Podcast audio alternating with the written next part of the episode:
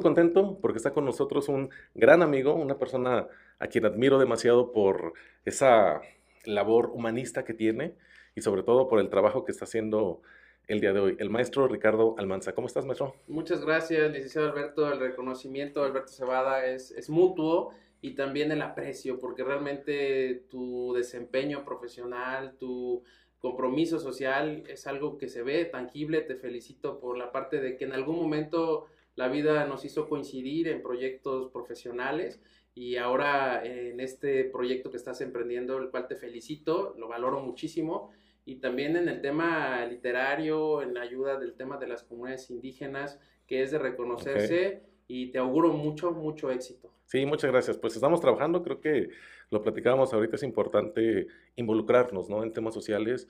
Creo que el mundo necesita eso, necesita personas que eh, toquen puertas, abran espacio y aportar algo, sea mínimo o sea mucho, pero tratar de cambiar algo, ¿no? Yo creo que necesitamos eso hoy en día en la sociedad. Totalmente, o sea, tenemos que vivir un tema de, constructivismo colectivo, es, es, un tema de que en conjunto podemos hacer las grandes eh, eh, necesarias y transformaciones que el país necesita. Esto no lo va a hacer ni un gobierno per se, ni mucho menos una figura que podría representar el cambio o la gran transición. Esto lo tenemos que generar en colectivo, como sociedad, eh, desde el punto de vista, desde nuestras trincheras, en lo que cada uno realiza como estos espacios y al, y al final ir, generando ese sentido. Y, yo creo que estamos en momentos muy críticos, muy específicos a nivel mundial, a nivel eh, país, con una pandemia que nos está enseñando que al final los problemas los tenemos colectivamente, estamos en una pandemia que nos afecta a todos colectivamente y la solución es la misma dosis.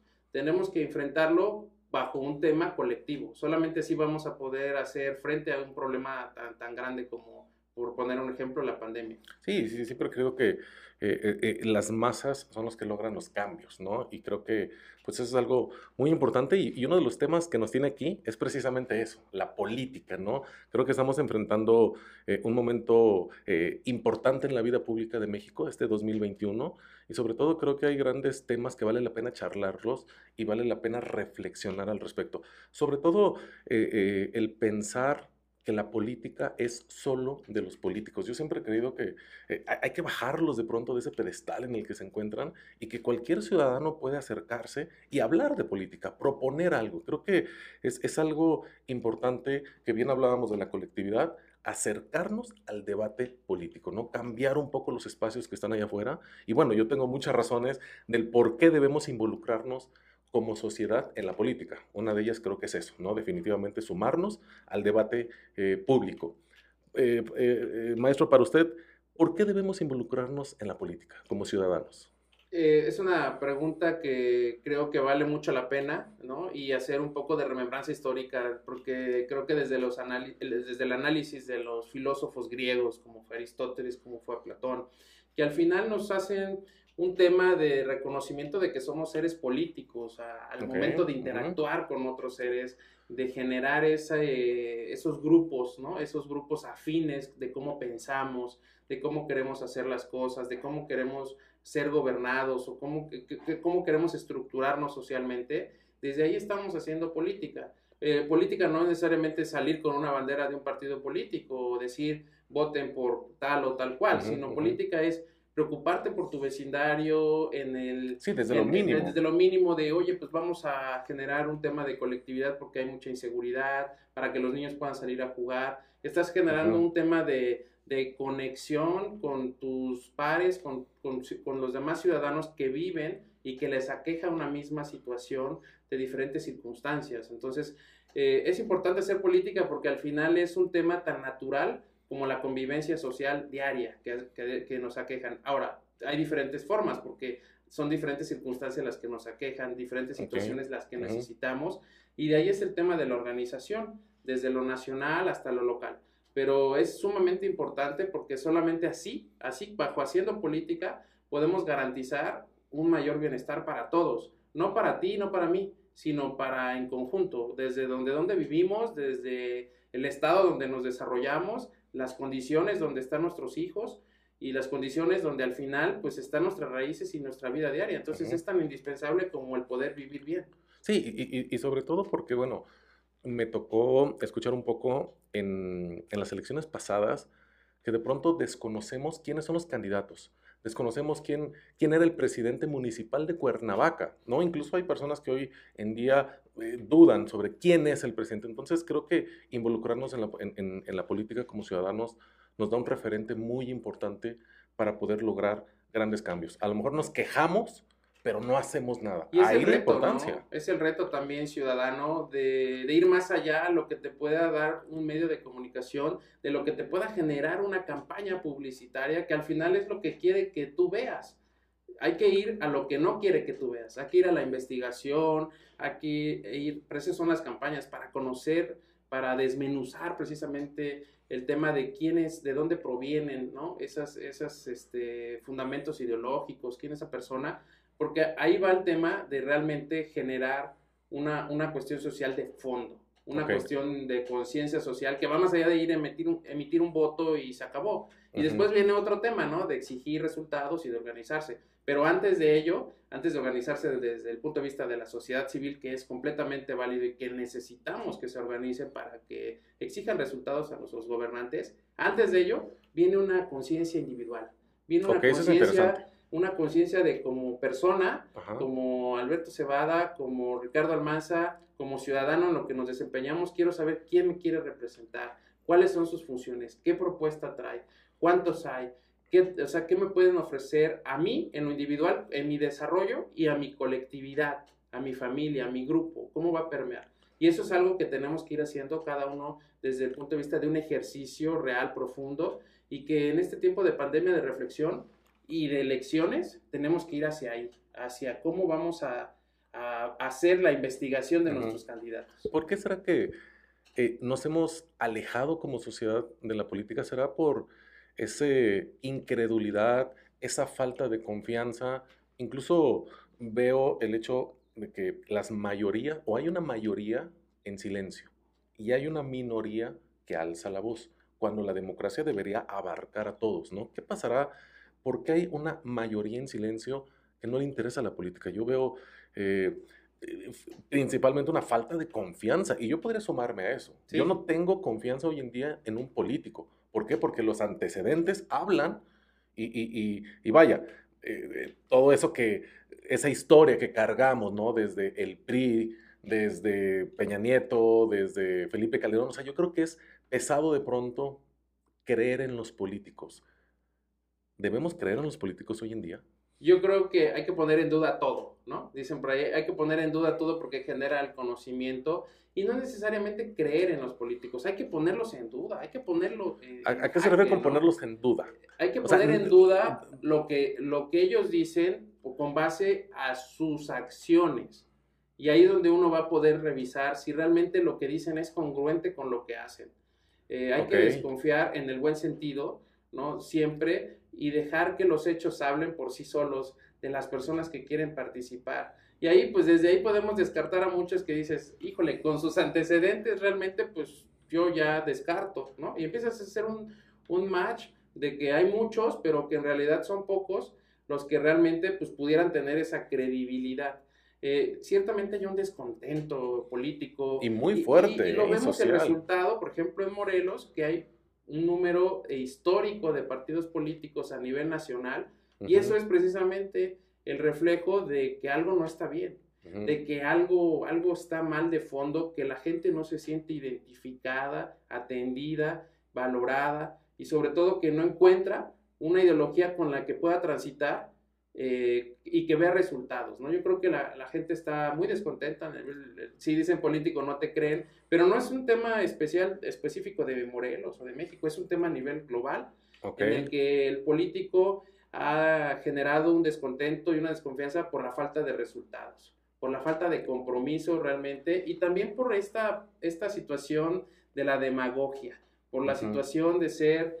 Eh, discursos inflados, generar un discurso hueco en el que simplemente eh, dicen palabras por mencionar eh, discursos rimbombantes, pero no traen de fondo la realidad. Entonces, eso ha generado una situación muy, muy difícil a nivel social y yo creo que es completamente válido que tengamos un gran descontento y que queramos resultados ya, inmediatos, porque no podemos estar ya este, viendo el tema de las promesas, ¿no? Sí, sí, sí, sobre todo eso eh, eh, del discurso que, que, me parece muy importante, porque no sé qué tan válido sea que un político infle tanto el discurso, o cuál, cuál es la razón para que el político nos venda la felicidad, nos venda... Eh, ahora sí que el completo cambio con la realidad es muy diferente, ¿no? O sea, al, llegar al, cargo de pronto se diluye tanto esa, esas promesas que se dedican a otro tipo de, acciones y se olvidan precisamente del motivo por el cual están ahí,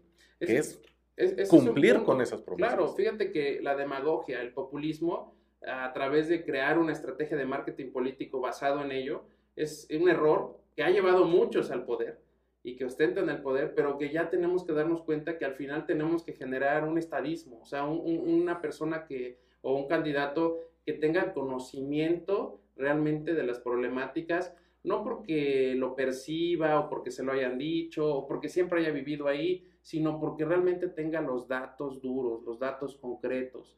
Por eso tiene que tener equipos de trabajo profesionales y propuestas, sobre todo más allá de que tengamos la problemática identificada muy bien, con datos reales, datos duros, datos históricos, con ello que le permitan generar propuestas eh, idóneas, propuestas lógicas, viables y que no sean al, final irrisorias o que sean solamente paliativos. Y ahí es donde creo que, al final el, el decir un discurso demagogo pues puede vender mucho y puede generar, sí, es lo que necesitamos, empleo, seguridad, salud. Y, no será lo que la gente también busca. Es que escuchar ese... Es que entra, el tema de, la, de lo que es la política. La política es una interrelación entre los gobernados y los gobernantes, en el que los gobernados también tenemos una participación y el gobernado tiene que tener la suficiente capacidad para identificar a aquel que quiere ser gobernante bajo un sentido que diga, esta es demagogia y esto no me permite a mí como gobernado darle esa viabilidad porque no me, no me va a generar certidumbre en un futuro y lo podemos comprobar ¿no? con una investigación que pudiéramos hacer con candidatos que han utilizado la demagogia y sus resultados que no, han, que no han sido buenos. O con estadistas que a lo mejor su, su, demagogia no fue tanto, pero sus resultados fueron más concretos. ¿no? Y ahí esa, esa relación como gobernados, nosotros tenemos también como ciudadanos ese, esa necesidad de ir a fondo el, gobernante va a jugar su, papel, ¿no? Va a jugar su papel. Como lo estamos viendo, por ejemplo, en Guerrero, que dicen, no es posible que tengamos un candidato a gobernador tan polémico a nivel mundial. Se, se, han vuelto los ojos a México por un gobernante que quiere participar con, con muchísimas eh, temas y hay que ponerlo muy puntual por, por violación, no una vez reiteradamente, que no tendría que estar conteniendo, tendría que estar en un tema jurídico, atendiendo sus cuestiones legales. Sin embargo, ¿En quién cae la responsabilidad?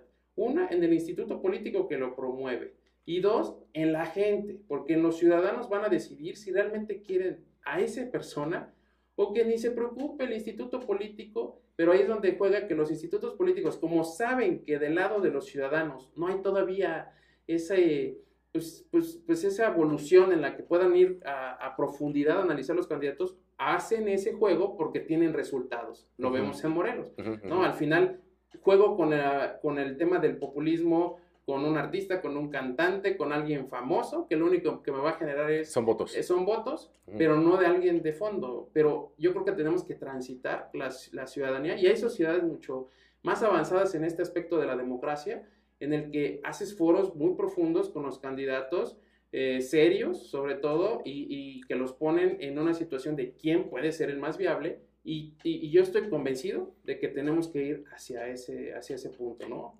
Sí, y, acabas de tocar temas muy importantes que iremos desmenuzando, pero a ver, hay uno que me llama la atención en, en el sentido del populismo, en el sentido del mensaje que se transmite y la forma en que se transmite el mensaje.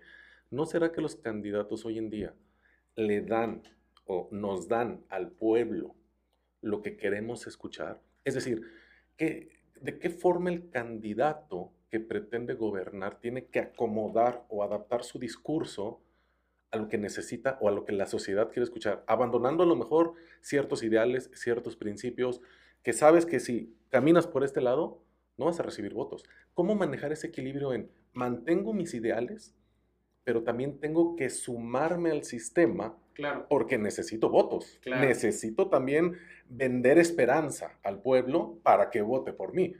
¿Cómo, ¿Cómo mantener ese equilibrio entre la credibilidad de la persona y el populismo o esa demagogia que puede darle al pueblo para recibir votos? Sí, creo que al final tocas el punto medular, equilibrio. Y el equilibrio es precisamente por eso es que la política es un arte. Por eso es que, la, que- por eso es que la ciencia política, o sea, pero esa es la verdadera ciencia, no, no, no la politiquería, ¿no? Sino la verdadera estudio, como dice Weber, en el que podemos encontrar si eh, el candidato es legalista o el gobernante es legalista bajo un fundamento legal o es carismático, ¿no? Pero tenemos que encontrar entonces de los de eh, encontrar los puntos de acuerdo de ambas, ¿no? O sea, tanto que sea legalista, porque no podemos decir que, que lo haya ganado en la mesa, pero que no tenga carisma, ¿no? Y entonces tiene que tener un carisma que lo acompañe con un tema legalista, por poner un ejemplo, pero tenemos que tener un, creo que este, los políticos ahora tenemos que encontrar el punto que las particularidades las podemos ir sumando, tanto el carisma como las propuestas, como también esa, pues esa verbena ciertamente política, pero con responsabilidad, ¿no? De, de no salirte de, de que esto es algo serio, de que esto es algo que no puedes prometer, como algunos que si no hago esto, pues que me castiguen a la horca, ¿no? Sí, o sí, cosas sí, que dices, bueno, no, no es un juego, o sea, la política es algo muy serio realmente, y de ahí se derivan muchísimas situaciones en las que creo que nosotros tenemos que tener, por eso la ciencia, el tacto de saber que la política es algo que hay que estudiarlo, hay que analizarlo, los conceptos de, de dónde quieres gobernar, por qué quieres gobernar, qué contexto está aconteciendo en esa situación, cuál es tu función como en el cargo que tú aspiras,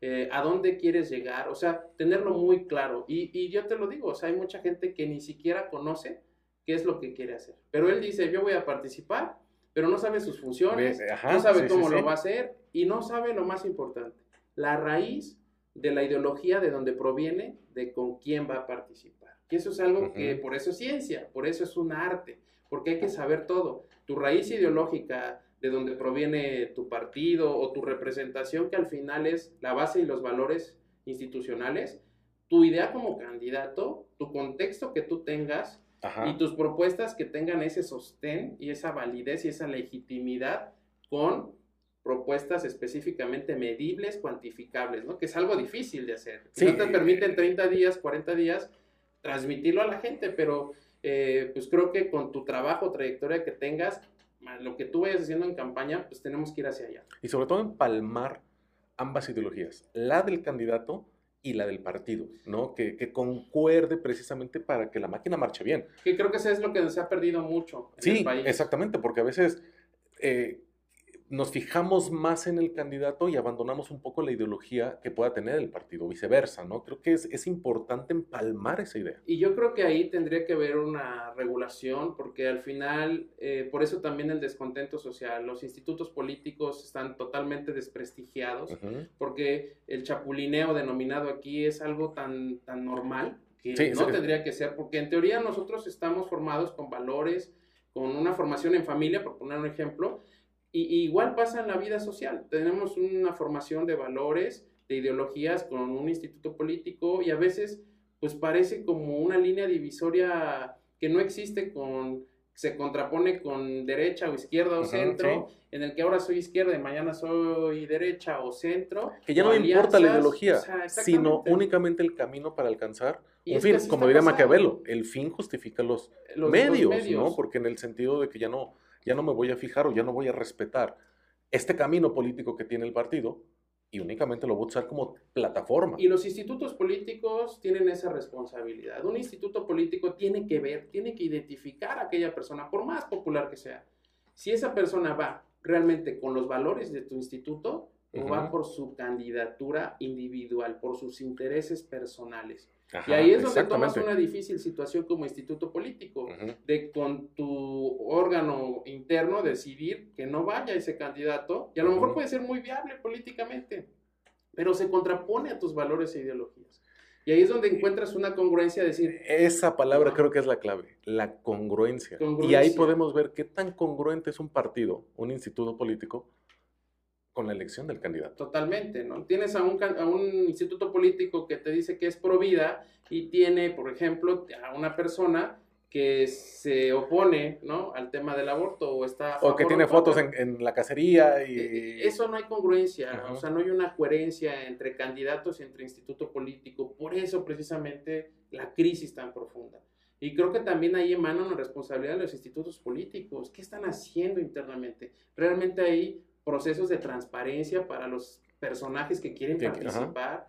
Realmente tienen una ideología. Digo, es difícil hacer un examen de todos los candidatos, pero si realmente el candidato sabe los valores, conoce los estatutos de su partido, pues, bien, creo que hacen algunos, algunas pruebas o demás, pero más allá de que hagan una prueba, lo plasman, o sea, lo, lo pueden ellos ejemplificar en sus acciones con la sociedad, porque todos los partidos o institutos políticos tienen en sus estatutos cosas buenas, cosas constructivas, sí, claro. pero sus candidatos, ahí ya cambia la, la situación. Entonces, tiene que haber esa congruencia entre partidos políticos, entre candidatos que vayan hacia un mismo fin y luego entonces que el candidato pueda tomar los valores, pero también aportar con su experiencia, con su propuesta. Sí, pero eh, sin abandonar sin abandonar eso. Y si no estamos fallando en alguna de las situaciones, y ahí está el partido político para corregir, para formar, para sancionar o inclusive para expulsar a candidatos no que tenga que ir al tribunal, sino el mismo instituto político, el partido decir... Sí, de, forma interna. No lo hemos visto porque al final juegan al tema político nada más. Me genera votos, aunque no sé que no, no, trae mis valores y pues que me genere a mí, que me mantenga como partido. Y en algunos, en, algunos casos ha sido eh, demasiado evidente el cómo puedo tomar un personaje público, un personaje que es deportista, de pronto para ganar votos y para tener la cara de mi partido para las próximas elecciones. ¿Qué opinas de estos candidatos que, vaya, ocupan esos espacios que creo que son importantes para personas que tengan capacidad, personas que en verdad quieren aportar algo a la sociedad? Y ahí es en donde, en verdad, difiero completamente el que un, un instituto político tome personajes públicos para ganar votos no se me hace leal, no se me hace congruente con lo que necesitamos hoy en día en México. ¿Qué opinas de estas figuras públicas en general, sin específico de sí, sí. alguna? Eh, yo creo que al final es el reflejo de lo que los partidos políticos creen que la sociedad todavía no está lista para elegir bien. Y es ahí donde juegan esa carta, ¿eh? muy, muy maquiavélica, como, como decías, Lick. O sea, el tema de decir, el fin justifica los medios, ¿no? Y al final juego con esa carta que yo sé de antemano que no trae un buen resultado, pero pues yo qué quiero, mantener mi partido. Pero ahí no es, no, no es un tema congruente, o sea, yo creo que al final queremos un partido para un beneficio propio, pues mejor dedícate a otra cosa. Pero ¿por qué votamos por ellos entonces? Exactamente, porque juegan la carta de, de, que saben que la sociedad no está lo, lo, suficientemente lista para poder elegir bien. Entonces somos responsables también claro, por supuesto. de que un personaje público o deportista, artista, llegue a un Hay que cargo asumir la responsabilidad como sociedad y también las consecuencias y decir, bueno, ya vimos y, aprender de ello. No significa pues que, que al final nos quedemos en, con eso, porque gracias a la democracia pues podemos reivindicarnos ¿no? inmediatamente de lo que hicimos mal para enderezar el camino. Y creo que la experiencia que hemos tenido en los últimos años nos tiene que llevar a eso. O sea, no podemos generar un voto enojado, no podemos generar un voto en cascada, no podemos generar un, sufragio que nos lleve con, con, un tema de sin analizar. Yo soy de la idea que tiene que haber pluralidad, tiene que haber inclusión, tienes que votar por la persona que en congruencia con su, con su ideología del instituto político, en el que el partido político toma relevancia hasta el día de las elecciones en conjunto con el, con el candidato y el día de cuando empiezan las, las eh, ya la participación en campaña, el candidato toma cierta relevancia y ahí es donde volteas a ver quién es esa persona, ¿no? Pero yo creo que al final tiene que existir esa, e, esa congruencia y si algo no es, es disonante, pues se tienen que generar las voces de alarma. Y mira, yo quiero retomar el tema de, de José Waldenberg que habla de los problemas de la democracia y se los recomiendo que es un texto muy corto y que habla precisamente de eso. Eh, tiene que haber una mayor participación eh, para que pueda existir gremios como el que tú dices, las personas preparadas, eh, los gremios de, de, algunas agrupaciones que les llama de intelectuales, pero que puedan incidir en la política, que puedan organizarse a través de un partido político, que lo puedan hacer, porque si se copta con dos o tres partidos, es muy difícil que puedan incluir a esas personas que realmente traigan otra ideología. Dice José Goldenberg que es el 0.16% actualmente para que puedas participar o iniciar un proceso de hacer un partido cada seis años, pero creo que coincido con él en el que, este, qué bueno que se abran las puertas a demás partidos.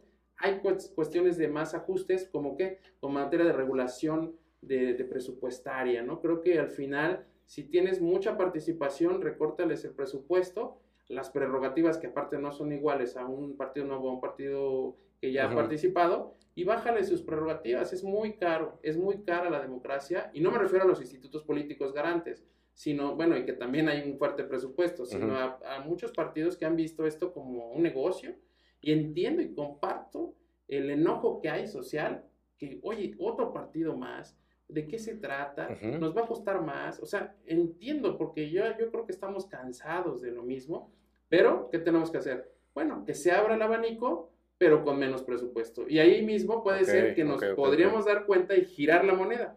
Ahora vamos a poner en duda a los partidos políticos. ¿Realmente lo van a hacer por un interés político, social? ¿O lo están haciendo por un interés económico? Si lo van a, si lo podemos comprobar, si hay menos partidos porque hay más, menos presupuesto, en el, tema económico, claro. Ahí está una respuesta. Sí, y, y, ese es un buen punto en el sentido, y, creo que hace ratito antes de, iniciar la entrevista lo platicábamos, que el suelo no es parejo para todos, ¿no? Creo que acabas de tocar un punto importante en el sentido de cuando arranca un, un, instituto político nuevo, pues eh, las, las, reglas son iguales para todos, pero con diferente presupuesto, ¿no? Y ahí se nota un equilibrio eh, muy marcado, un desequilibrio, perdón, muy marcado, en el sentido de que a lo mejor una persona o un instituto político trae una muy buena propuesta, pero no alcanza a difundirla de manera adecuada como sí podrá tener otro tipo de partidos. ¿Cómo sería una mejora en el sentido de estos partidos nuevos para alcanzar un suelo parejo?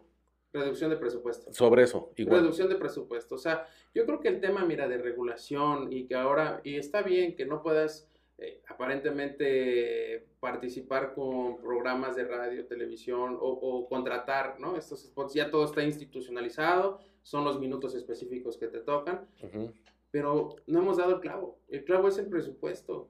El clavo es que no tengan tanto dinero algunos institutos que, porque la elección pasada tuvieron más participantes, yo creo que al final partimos de cero. ¿Podríamos darle parejo a todos? Sería. Yo creo que sí. En el mismo sentido, pero la reducción también de manera debe, Debe ser proporcional y debe ser sobre todo muy regulada. Ya tenemos que transitar en bajar esos presupuestos y que sean más orgánicos las propuestas. O sea, vamos a poner un ejemplo en Estados Unidos, las campañas, que si bien es cierto que existe la participación de iniciativa privada, pero pues existen espacios limitados donde puedes poner tu propaganda, ¿no? En, un, en una esquina de, de, transporte público, en una parada, con medidas específicas y solamente ahí. Porque es imagen, ¿no? Porque no puedes estar pintando donde sea y poniendo, porque eso también es, es contaminación visual. Y pintando bardas, y eso, eso habla de que no hay un orden en materia este, pues de, de, sí, de la campaña como tal, de, los tiempos, de las formas. Claro, o sea, y, y, vas a andar revisando todas las bardas y vas a andar como, como garante, como el Instituto Nacional Electoral revisando, pues yo creo que si ya hay lugares específicos, pues sí puedes ir a revisar. Eh, limitas también esa parte de fuga de capitales, ¿no? En ese aspecto, y, estamos también en contra de que se genere tanta basura en contexto de utilitarios que terminan eh, eh, contaminando. Sí, demasiado. ¿no? Plásticos que ahora, bueno, ya con la regulación tiene que decir biodegradable. Pero, ¿por qué tenemos que llegar a eso? Creo que al final tenemos que ir a la propuesta.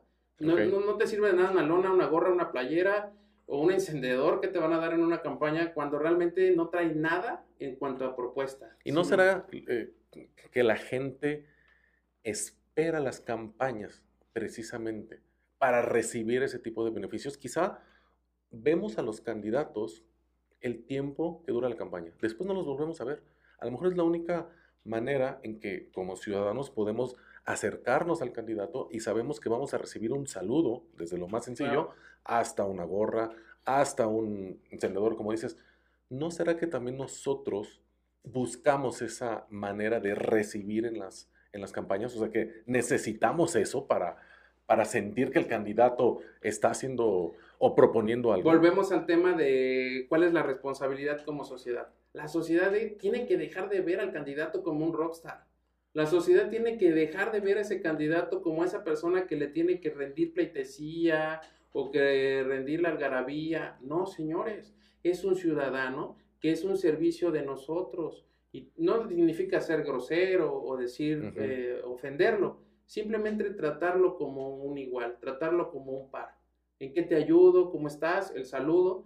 Pero no significa tampoco, pues, de que sea una persona que tú la veas por encima del hombro, ¿no? O sea, es una persona que al final representa, quiere participar, pero no podemos ver, tiene que cambiar. A mí me molesta mucho cuando los mítines, pues hombre, la gente lo, lo, lo arropan como, como un rockstar, ¿no? Sí, sí, sí. No, no, no podemos ya, ya tenemos que cambiar ese, ese, ese chip como sociedad y verlo como par, y si lo encontramos en el súper, pues igual a lo mejor saludarlo o demás, pero no significa que sea una persona, bueno, que, que, que genere un tema de que él mismo diga, pues yo soy más que los demás. Y entonces hay un, un, nivel de percepción del candidato que lo distorsiona completamente y luego con poder y termina siendo un despotismo brutal Sí, que sí, sí, claro. termina en Que es la que locura. intocable. Intocable. Entonces, tenemos que tratarlos como, como tal cual, exigirles, porque al final están, están al servicio. Y ahora, sí mencionas, usar el tema de la sociedad al candidato y que me dé, y que porque él se va a robar, pero desde ahí estamos ya con un concepto erróneo,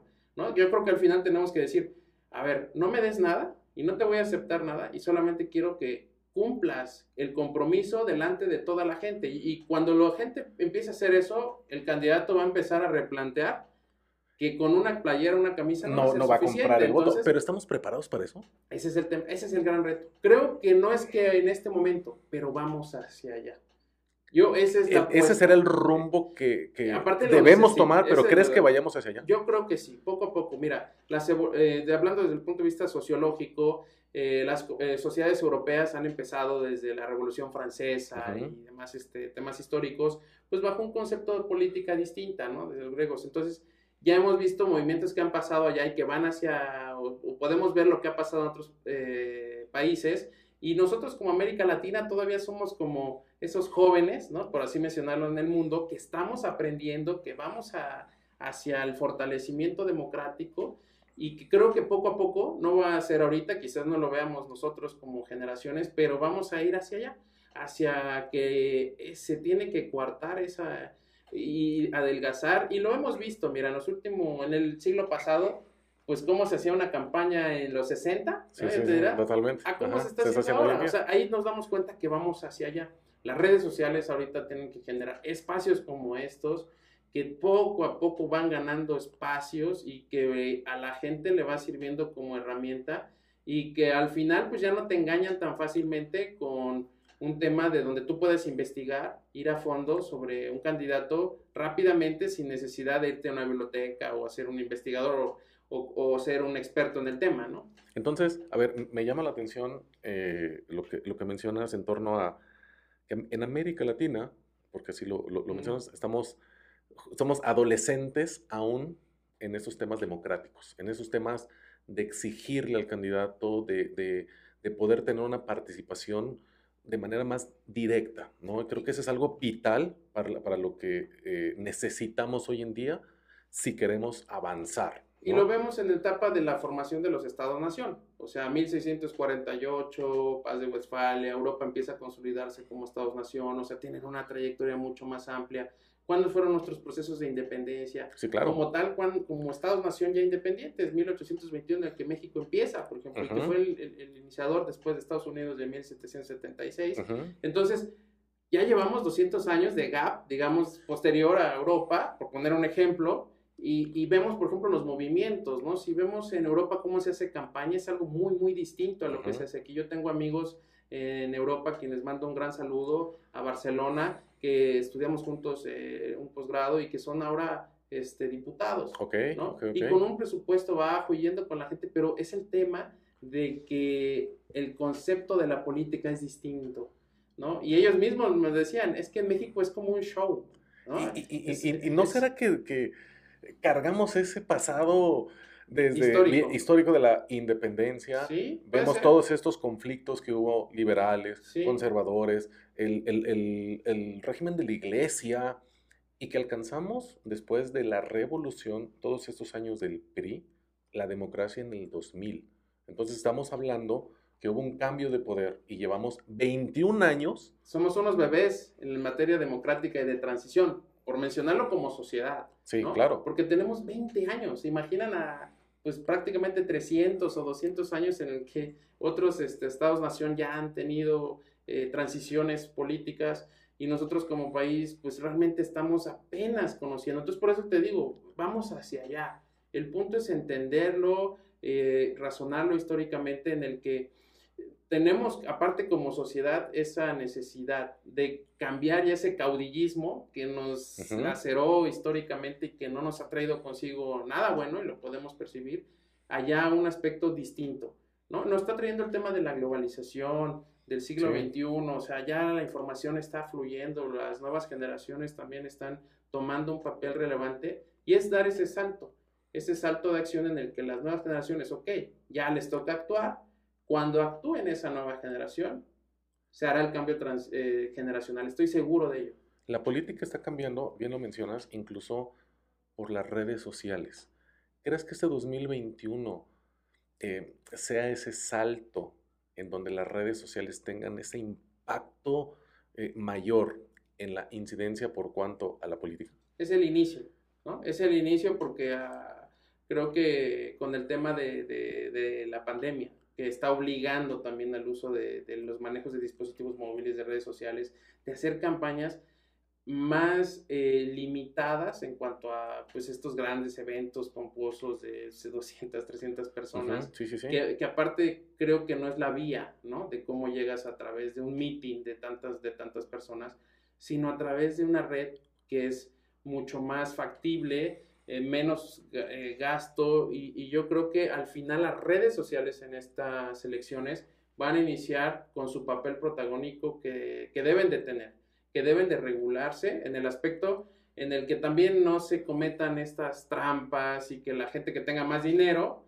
pues pueda generar mayor publicidad, ¿no? Que se, que se tenga un tema de piso parejo también en redes sociales, pero al final la red social es las nuevas generaciones quienes tienen que dar ese impulso. Yo creo que la red social la tenemos que potencializar, eh, o los partidos políticos la deben de usar de una forma de comunicación, y lo vemos. ¿Qué está pasando o qué pasó con la administración Donald Trump?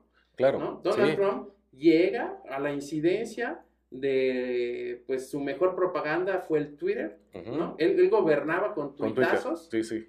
y el misma, la misma red social hizo caer, ah, lo, le censuraron sus últimos mensajes por incitar a la violencia.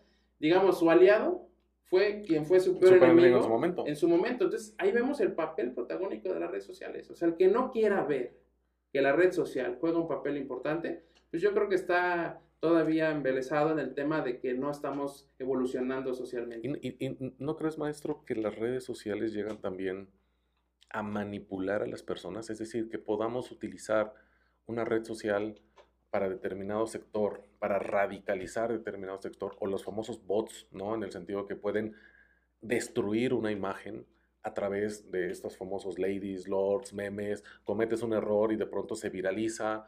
También creo que es un arma de dos filos jugar política en redes sociales. Creo que hay grandes candidatos que han empezado a trabajar a través de redes sociales, que como bien lo dices, quizá pues sea el, el medio que tenemos hoy en día, pero no será un arma de dos filos porque también que tanta confianza tenemos en las redes sociales. No sabemos quién está detrás, no sabemos todo ese cúmulo de cuando una eh, noticia se viraliza, si es cierta, si no es cierta. Y muchas veces creo que ahí también se pierde un poco la idea de qué es lo que quiero transmitir a través de una red social. Sí, totalmente. El manejo es un manejo responsable.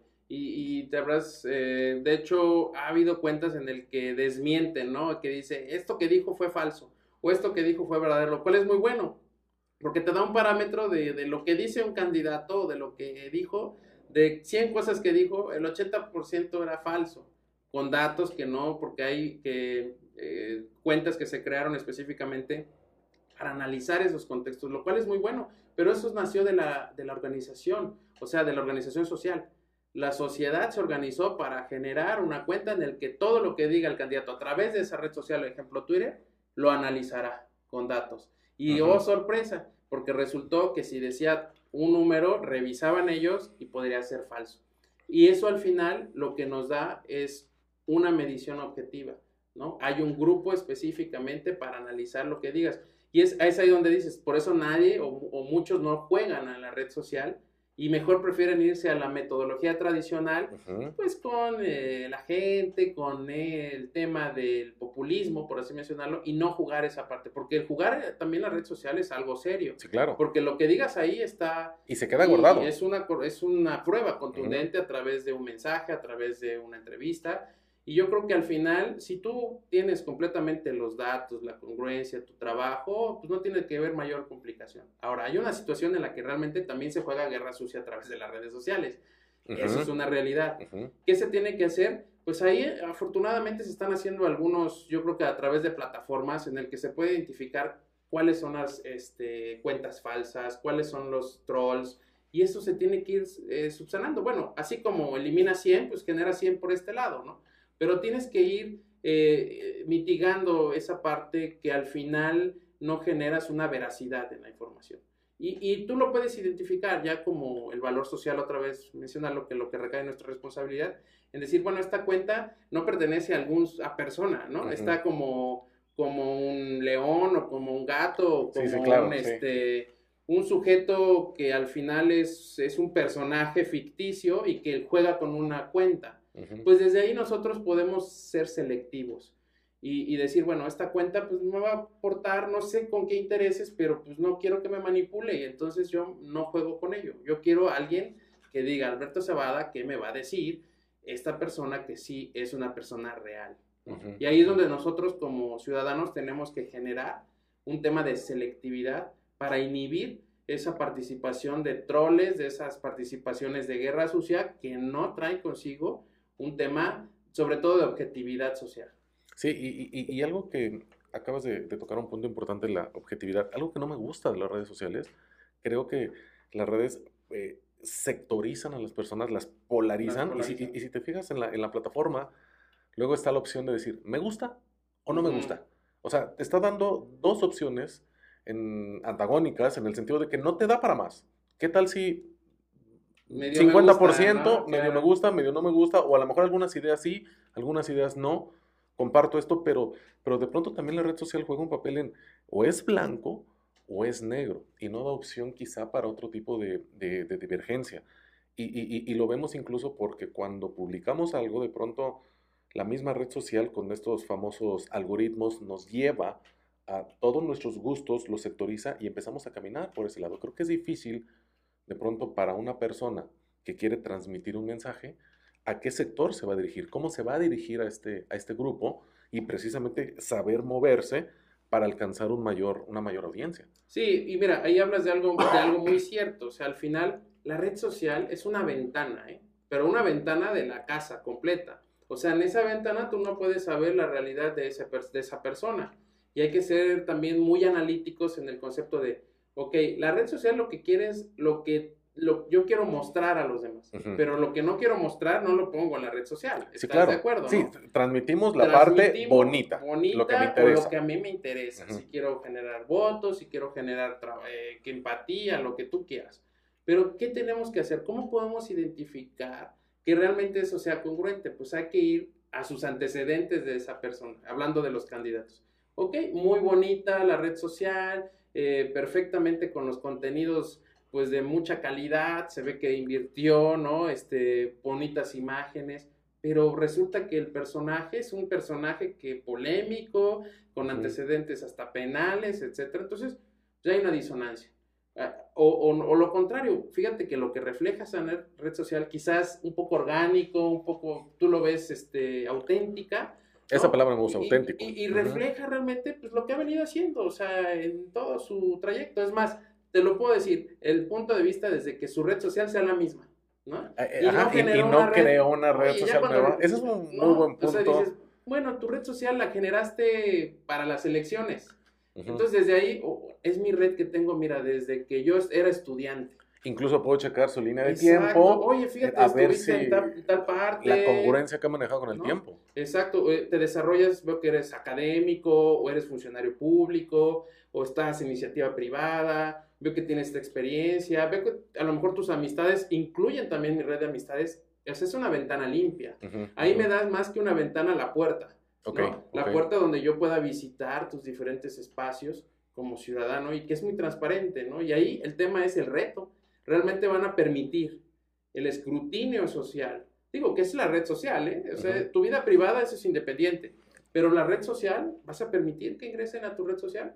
¿O vas a limitar y mejor hago una página donde yo quiero que tú veas lo que yo quiero que, lo que quiero reflejar solamente en este periodo electoral? En este caso serían las apariencias, ¿no? A ver, eso es lo que quiero aparentar y dejo atrás muchas cosas ocultas. Exacto. Que hoy en día creo que siempre importa más en la política la experiencia que la apariencia, ¿no? O sea, en ese sentido hay que ser muy puntuales y muy cuidadosos sobre la persona que está ahí y que nos va a representar en ese sentido y, dejar por un costado esa apariencia y el, que nos quiere vender. que hablabas, o sea, al final dices, oye, esta persona, fíjate que está, es un experto en materia de seguridad o jurídica o en el área de salud o educativa o en el transporte, entonces creo que puede ser una, un, buen, eh, un buen personaje, ¿no? Para un buen candidato, pero ahí entra el papel de la red social, o sea, hay que tener cuidado, por eso hay que ser selectivos.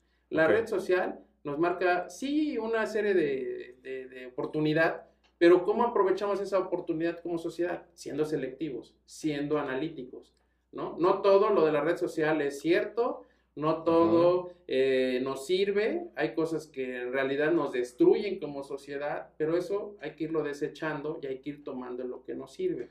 ¿no? y, los, y los candidatos también. ¿Qué tanto utilizan la red social en un buen sentido congruente?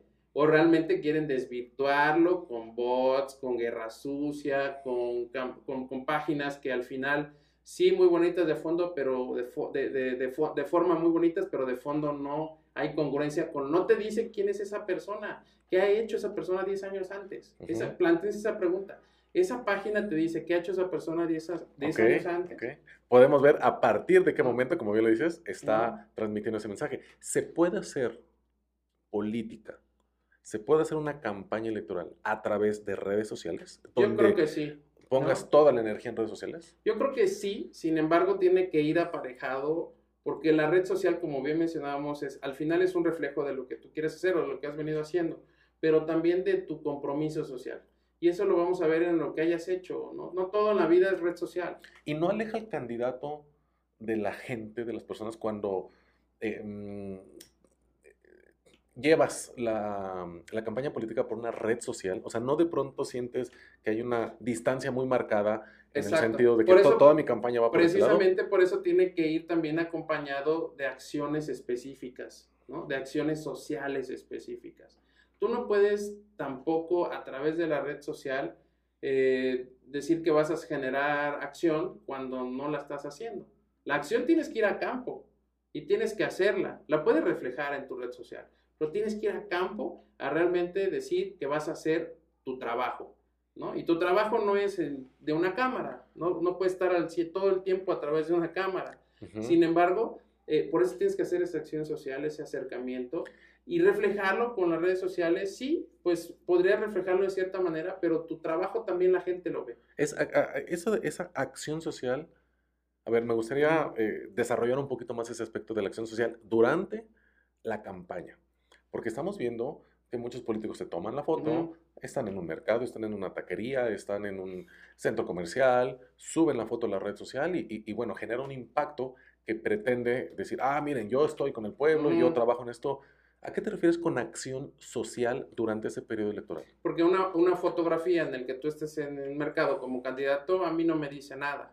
O sea, como, me queda claro. como, ciudadano. O sea, a mí Una persona crítica va a decir, esa foto no me sirve. Yo he ido al mercado, ¿no? Y al rato tengo que ir por mis compras. Y que tampoco es un gran reconocimiento el que una persona o vaya... estés comiendo tacos en un puesto, ¿no? Creo que todo el mundo lo ha hecho, ¿no? O sea, al final, ¿cuál es la diferencia? O sea, yo voy a estar ahí en ese mercado, ah, pero voy a hacer esta acción en ese mercado. Ah, eso es diferente. ¿Lo puedes reflejar a través de la red social? Bueno, sí, es la plataforma de comunicación. Pero realmente donde voy a hacer esa acción es en campo. Es ahí donde voy a dejar ese, pues esa semillita, esa acción, ese foco que se fundió, no, pues eh, a lo mejor muchos pintan algunas eh, aceras o demás, pues son acciones, pero realmente son esas acciones las que nos van a dar los cambios que necesitamos, o sea, son preguntas específicas, ¿no? O sea, como sociedad, esa acción es un ejemplo de los cambios que necesitamos o pues realmente nada más lo que quieren es precisamente la sí, sacar la apariencia. Y la apariencia de que está trabajando con acciones inútiles, porque hay que ponerlo de esa manera, que son, eh, no, no llevan a un cambio de fondo, ¿no? eso es ahí donde entra la, la, red social. Entonces, yo creo que la red social es un tema, sí es necesaria para comunicar, para informar a través de tus plataformas, saber quién eres, eso es algo muy importante, pero lo, lo, la acción específica es en campo. Fíjate, los políticos se preguntarán eso. ¿Quién soy? Cuando, cuando son candidatos. Pierden, muchos de ellos creo que pierden el, tema de quién soy, a dónde quiero llegar y sobre todo qué he hecho, ¿no? Para yo, yo decir. Esas son muy buenas preguntas. ¿Qué he hecho? ¿Quién soy? ¿Y a dónde quiero llegar? ¿No? ¿Por qué estoy buscando esa candidatura? ¿Por qué quiero tener este puesto? ¿No? Creo que eso es algo que, todo político debería. No, y, al final es, completamente válido porque, bueno, lo permite la democracia, el que puedas volver a participar, pero siempre y cuando dices, ¿qué he hecho? O sea, si realmente es tanto o, estamos tan mal como para decir, creo que al final podríamos repetir fórmulas que son situaciones que han generado pues mucho, mucha ámpula, ¿no? En la cuestión de, pues son personajes que ya han participado, que ya han tenido su oportunidad y que al final es lo que tenemos que ir, la democracia. Tenemos que dar espacio a la nueva generación, a nuevas oportunidades, a nuevas acciones. O sea, estamos ante una problemática muy grave, ante retos muy fuertes, en el que las dosis anteriores no van a dar resultado. Yo sé lo que yo te digo. Eso está probado. Está probadísimo. O sea que tenemos que dar nueva fórmula ante una nueva enfermedad, ante una nueva problemática, tienes que generar una nueva fórmula. Claro, sí, con cierta experiencia, con pues, cierta base. Siempre tienes un mentor, ¿no? Siempre tienes un antecedente que te da fuerza para es el, tiempo de innovar en todos los aspectos, en los negocios, incluida la política, en la educación, en la salud. Y la política no está exenta del tema de la innovación. Ok, muy buen punto. Fíjate, me, me, quedé pensando en ese sentido. En esta nueva era, vamos a ponerlo así, ¿cómo puedo identificar a un político? ¿Cómo puedo identificar a un candidato auténtico desde el punto de vista como ciudadano? Yo creo que al final por los ah, hechos, ¿no? O sea, a los hechos de su trayectoria, lo que haya realizado, pero ya identificarlo, o sea, sabemos a través de la investigación que tú realices de ese candidato. Si lo conoces, quizás lo conoces porque tengas una buena referencia o una mala referencia, pero tú como ciudadano tienes la responsabilidad de, verificar esa información. ¿Cómo puedes ir eh, a conocerlo? Pues voy a, revisar lo que dicen que es y si realmente es o no necesariamente y lo que ha hecho. Pero creo que al final, en esa época, en esa era de transición, tenemos que ir al análisis. Entonces, para ser candidato, ¿necesito tener un trabajo o un antecedente que me respalde?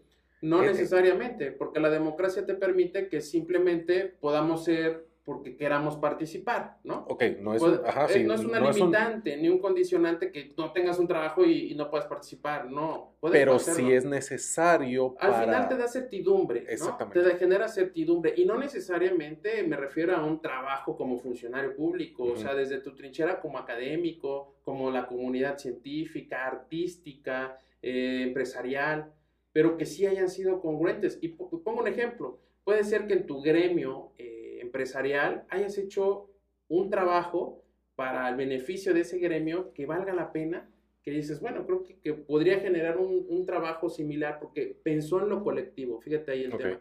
Cuando un ciudadano piensa en lo colectivo y permea con su grupo de trabajo, está hecho para la política. Cuando un ciudadano ha permeado porque sus intereses particulares han sido más fuertes, no está hecho para la política. Por lo menos no es lo que necesita la gente en este momento. Y desde el punto de vista gremial, si es un médico y que en ese gremio de médicos generó un trabajo de beneficio colectivo, vale la pena que participe, ¿no? Pero si es un médico en el que solamente ha visto por sus intereses particulares, pues yo creo que ahí sí tenemos que no necesariamente tener ese personaje, ¿no? Y así podemos ir en gremios artísticos, en gremios académicos, y hay muchísimas personas que desde sus gremios han generado un beneficio colectivo para, para los suyos, ¿no? Pero esas personas hay que impulsarlas, porque si pudieran generar un beneficio colectivo para los suyos, podemos hacer que ese beneficio colectivo sea para más sectores. entiendo y se escucha muy eh, válido lo, lo, lo, que comentas. Desafortunadamente, no todos piensan así. Es difícil. No, no todos los partidos políticos tienen esa idea de, de, de, caminar por, por ese rumbo y por ahí surgen incluso candidaturas independientes, ¿no? Pero que desafortunadamente no han tenido esa fuerza o ese alcance que quizá es, es válido. ¿Crees hoy en día en los partidos políticos? ¿Qué es lo que debe tener, qué principios debe tener hoy un partido político en, en, en este 2021? ¿Cuáles son los principales elementos? Porque están tan demeritados. Me gustó. Vamos a innovar, vamos a crear nuevas fórmulas. ¿Cuál es esa nueva fórmula? Yo creo que el tema de, bueno, lo mismo, el tema de los valores, el tema, pero más allá de los valores que pudieran plasmar en sus estatutos, de su conformación. Desde ahí las, nace el tema de la congruencia. O sea, quiénes son, cómo está conformado, porque te pueden decir, somos un grupo de ciudadanos que, de gente honesta y tienes a un corrupto ahí adentro, ¿no? Entonces ya desde dices, uff, ¿no? Como que o gente nueva, cuando, bueno, hay cuatro que ya han participado todo el tiempo desde hace 20 años. O sea, ahí empiezas a generar un sentido de congruencia, de sentido común. De un grupo de ciudadanos nuevos, ah, oye, fíjate que sí, casi todos son, o de jóvenes, sí, creo que también hay un tema de congruencia, o de valores que cuidamos la naturaleza, ah, mira, han hecho este trabajo. O sea, y empiezas a comparar con lo que hacen y lo que dicen ser, ¿no? Que eso es algo muy importante. Creo en los partidos políticos, creo sí, creo que son la vía, creo que ese es el, el canal, el vehículo para transitar y, y vamos al, al, sentido de desde, y siempre me gusta eh, eh, hacer alusión a esta analogía, como un árbol. Cuando un árbol, tú lo puedes ver muy frondoso, muy bonito, con flores, pero su raíz está en, mal cimentada y, y yo sé que ese árbol, su fruto se va a secar no va a dar, ¿no? Porque no está en un buen cimiento. Esos son los institutos políticos, igual los partidos políticos. Puede ser que su candidato sea un candidato que valga la pena, pero está en su raíz, que no lo va a dejar florecer, ¿vale? Y cuando tenemos quizás a partidos o, ahora con la participación de, nuevos partidos, quizás un árbol pequeño que dices, bueno, le falta abono, creo que pues, podemos generar un poco de, de ayudarlo a crecer, pero está en un buen cimiento, en una buena tierra y puede generar. Por eso creo en los partidos políticos, porque creo que se pueden hacer muchas más cosas con estructuras nuevas, innovadoras. Quiero que también quede claro que impulsar las candidaturas independientes son necesarias no necesariamente, sí. A mí me gusta mucho la figura del candidato independiente. Son indispensables. Y se, se, fíjate que hubo como un impulso a través de Jorge Castañeda que sentó un precedente con las candidaturas independientes, con Mamoto, que fue un fenómeno en, sí, muy fuerte. pero luego como que va una ola y, y, se inhibió, ¿no? Y parece ser como que ahorita se ¿Y no será que al ver que estaba tomando tanta fuerza? Claro los mismos institutos le pusieron como, a ver, vamos a tener cuidado porque ya no pasa por aquí eh, eh, eh, el candidato, sino que ahora ya cualquiera puede ser. Creo que también por ahí tenía. Tenemos que abrir la puerta a candidatos independientes. O sea, tiene que haber una competencia en el que al ciudadano, si no se siente identificado con ningún partido que es completamente válido, claro. pueda organizarse y pueda participar por la vía individual. Ahora, sí hay que tener muy, muy clara la idea en el que un candidato independiente la ideología es distinta, esa es mi forma de pensar, porque su ideología tiene que ser, es, es mucho más eh, en una comunidad más pequeña, ¿no? Como candidato independiente en una comunidad, en una ciudad, donde la gente lo identifica y tiene completamente la validez. Pero ya en un entorno mucho más plural, con una participación más grande, y vamos a poner el ejemplo de, de Morelos, ¿no? Donde las comunidades no son las mismas, donde el oriente de la, del estado, donde el sur del estado, donde los altos del estado son personas con ideales distintos.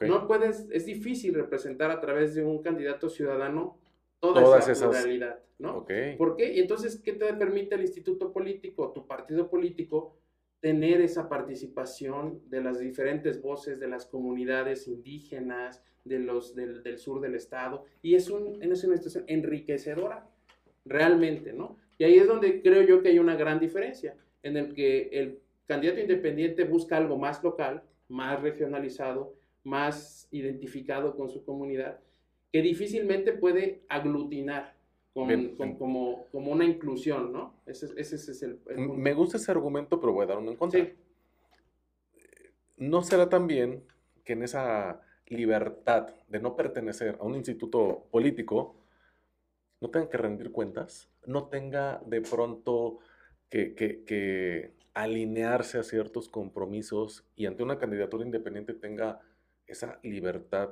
de poder ejercer sus ideales? Porque cuando una persona está en el poder, pone sobre la mesa lo que quiere, Claro. lo que piensa. No será como un contraargumento el que esta persona sin un partido político tenga más libertad para gobernar. es que volvemos al tema de qué tanta congruencia existe con los institutos políticos, ¿no? O sea, al final, el tema de la libertad no puede convertirse en un libertinaje, ¿no?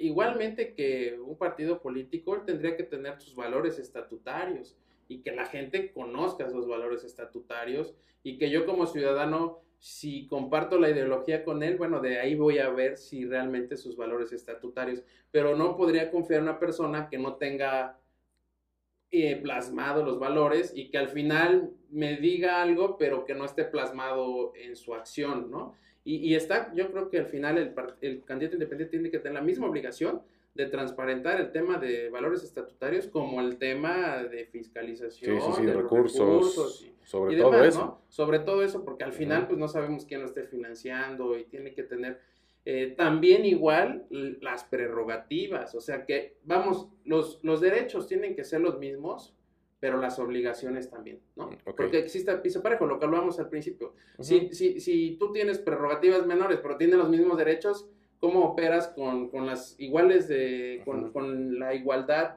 de tus obligaciones que tienes que hacer con una capacidad económica? Sí, totalmente No, pues, diferente. Es, es muy Ujú. distinto.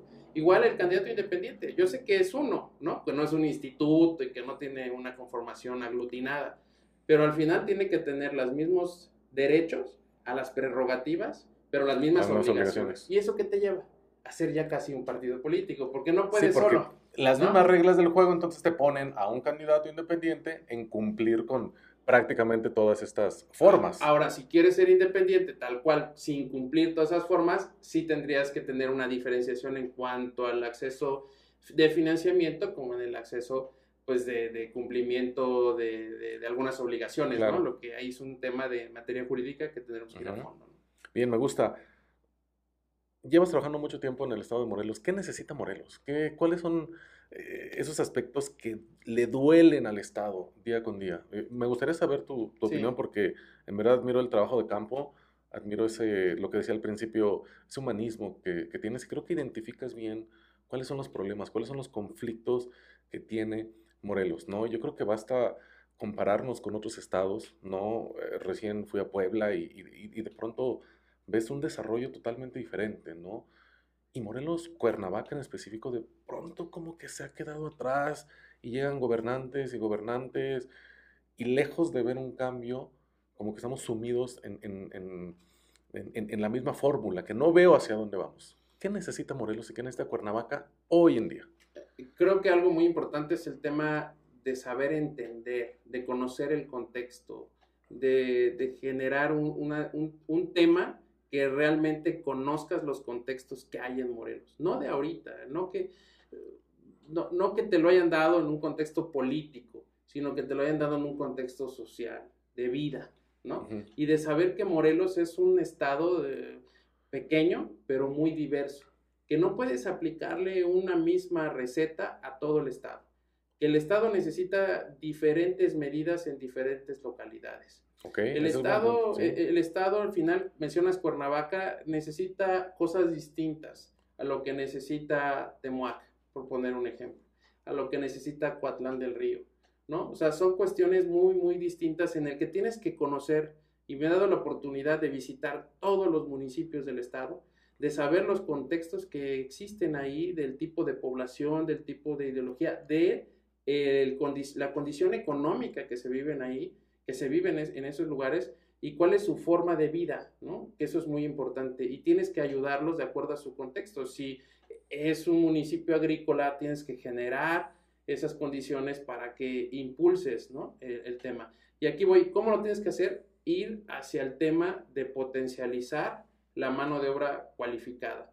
O sea, eh, eh, los Morelos somos un estado estratégico cerca de la Ciudad de México, con puente con los este, estados de Guerrero, colindancia con el Estado de México y Puebla, y que al final, más allá de traer inversiones, más allá de buscar esta parte de generar grandes plazas comerciales, tenemos que ver cuál es lo que, necesita nuestra gente primeramente en las diferentes comunidades, porque no todo es Cuernavaca, no todo es la zona metropolitana, y somos grandes productores de grandes, eh, de, productos muy buenos, de, alta calidad, tenemos que aprovechar eso como, como una pequeña comunidad en la que nos tenemos que hacer fuertes por dentro y luego salir hacia afuera, tanto en el, este, en el país como a nivel internacional. Cuando nosotros consolidemos una buena política pública adentro, creo que vamos a ser competitivos con productores como Michoacán, con productores como Puebla, ¿no? O sea, pero al final, después el tema de ser competitivos como manos de obra como Querétaro, ¿no? Que, está, que está, y que tenemos una zona industrial. Entonces, tenemos unas ciertas particulares muy específicas, una zona industrial, una zona productora, pero eso te lo va a dar con gente que conozca los contextos no personas que creen conocerlo, que eso es muy distinto, o creen tener una respuesta o una dosis para todos.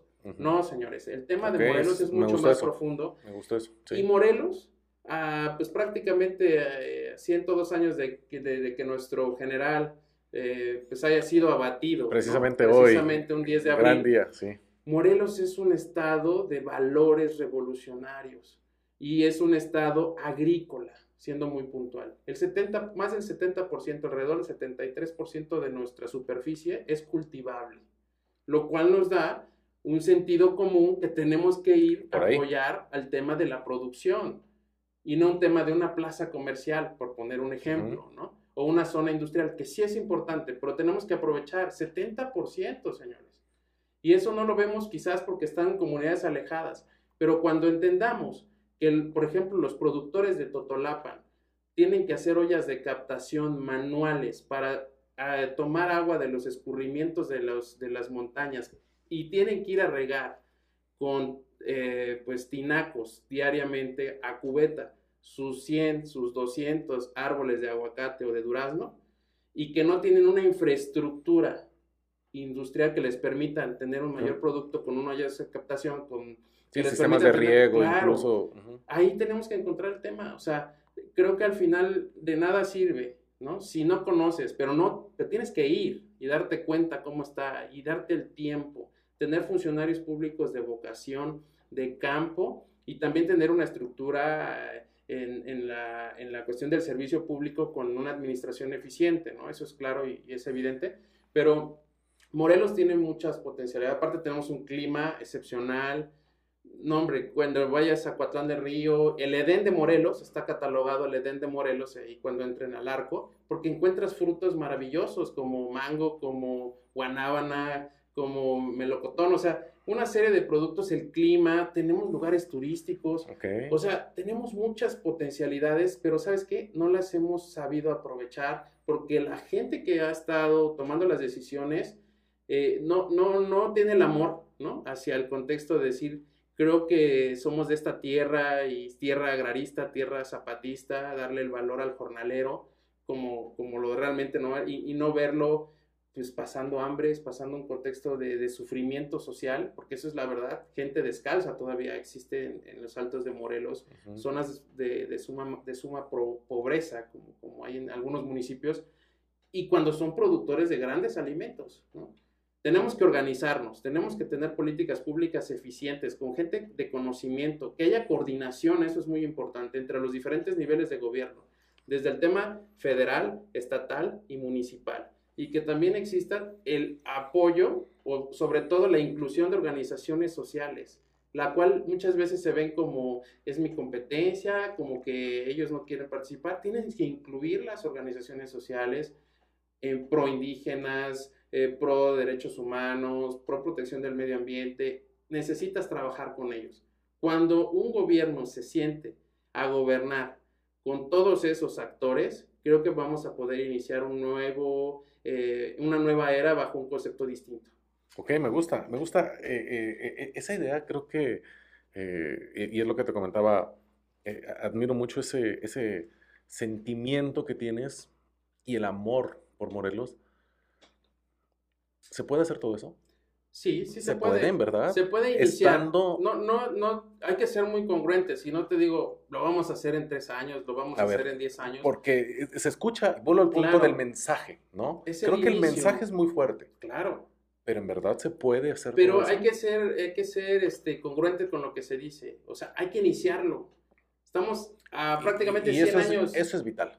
Estamos a 100 años de la revolución. Y yo eh, veo a, una, a un niño revolucionario y veo a un niño jornalero y lo veo exactamente en las mismas condiciones.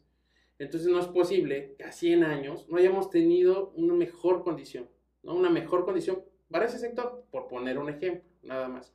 Entonces creo que se debe de iniciar. No va a ser fácil, no va a ser en 10 años. Lo vemos, por ejemplo, en casos específicos como en China, ¿no? China, a través de la revolución que, tuvo, que se transformó bajo un pensamiento maoísta, ¿no? Y, que luego empieza un cambio y una transformación, hombre, le ha llevado medio siglo. Sí, claro. Y, vemos hoy en día lo que es. Es un estado, bueno, un país muy grande, un estado-nación muy grande. Obviamente China como tal es un monstruo, ¿no? En el tema de manejar todo un país.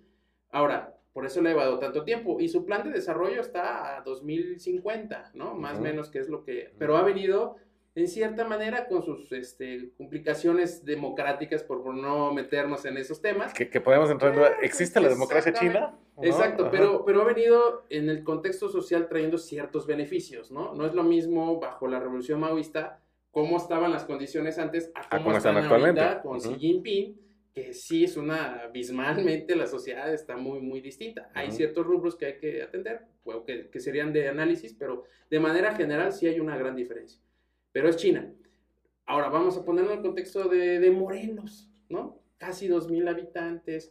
Es una situación de que podemos, como, como tal cual, de 2, millones, de habitantes, perdón, eh, eh, eh, pequeña, que podemos hacerlo no en 100 años, en un tiempo menor, pero que también va a llevar un proceso en el que tenemos que ir trabajando de, de la mano, ¿no?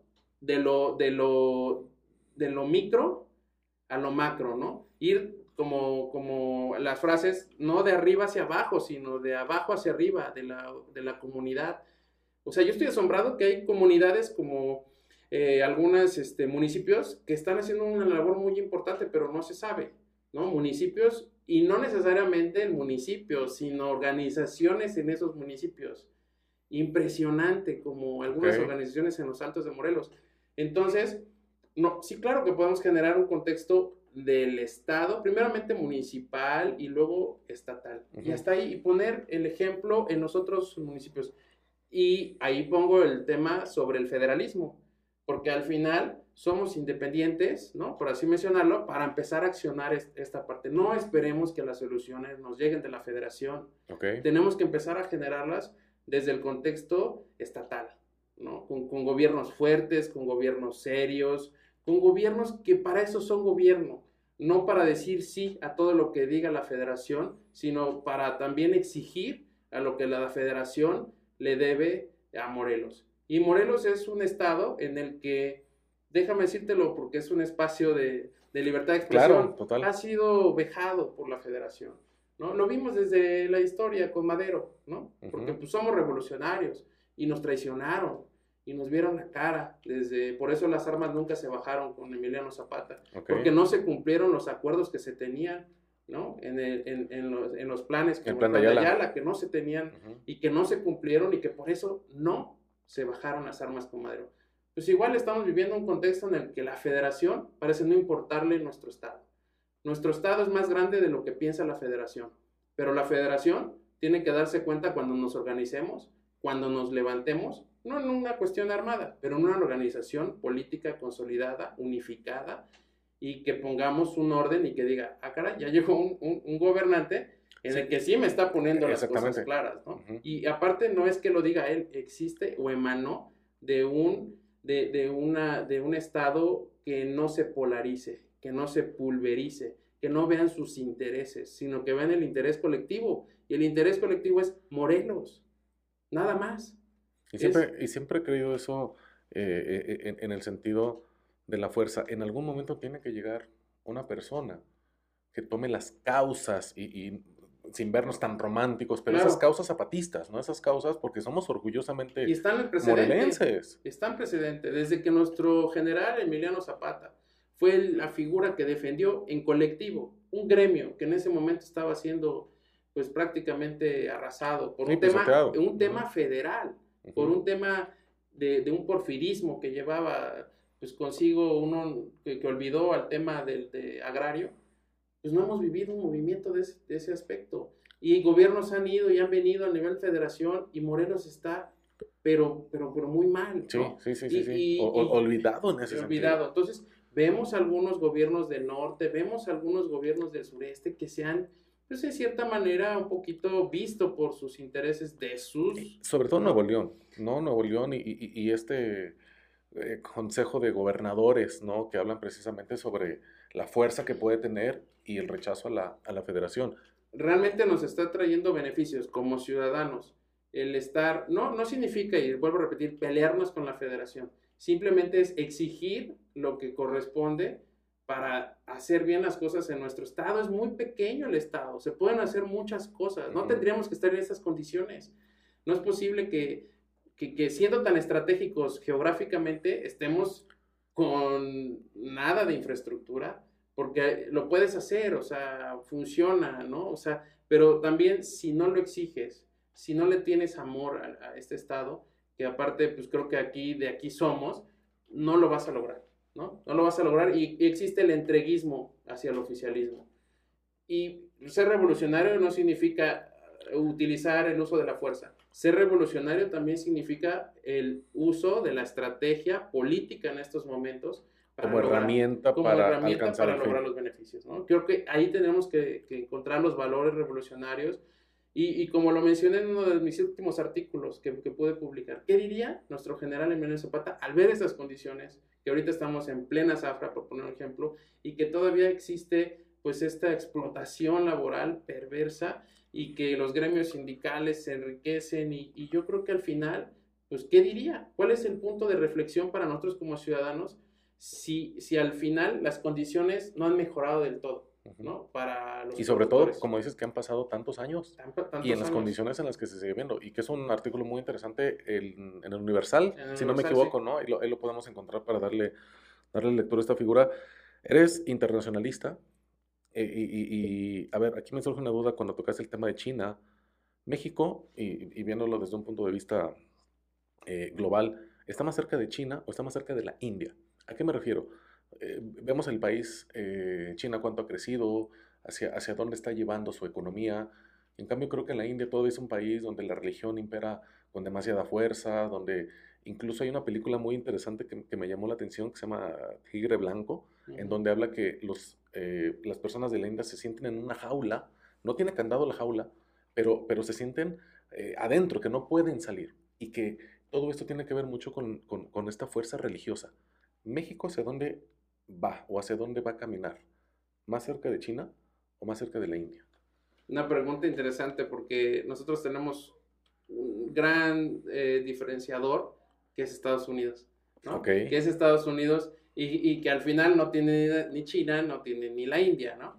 Si bien es que económicamente estamos más cerca de la India, porque hay que ser, y, y nuestro modo de producción también, no así en el tema poblacional, que es la India y, China son los más poblados y estamos nosotros todavía lejos. Lejos, sí, claro. Pero creo que al final somos países en vías de desarrollo, ¿no? En vías de desarrollo al igual que la India y tenemos muchísimas semejanzas. Tengo afortunadamente el privilegio de contar con grandes amistades a quienes mando un gran saludo de representantes de México en la India, eh, como tal en la Embajada de, México en la India, Guillermo Chávez Conejos, quien lleva toda la parte política, y encontramos grandes semejanzas, ¿no? Eh, y una semejanza que nos duele, y hay que mencionarlo, es la gran desigualdad.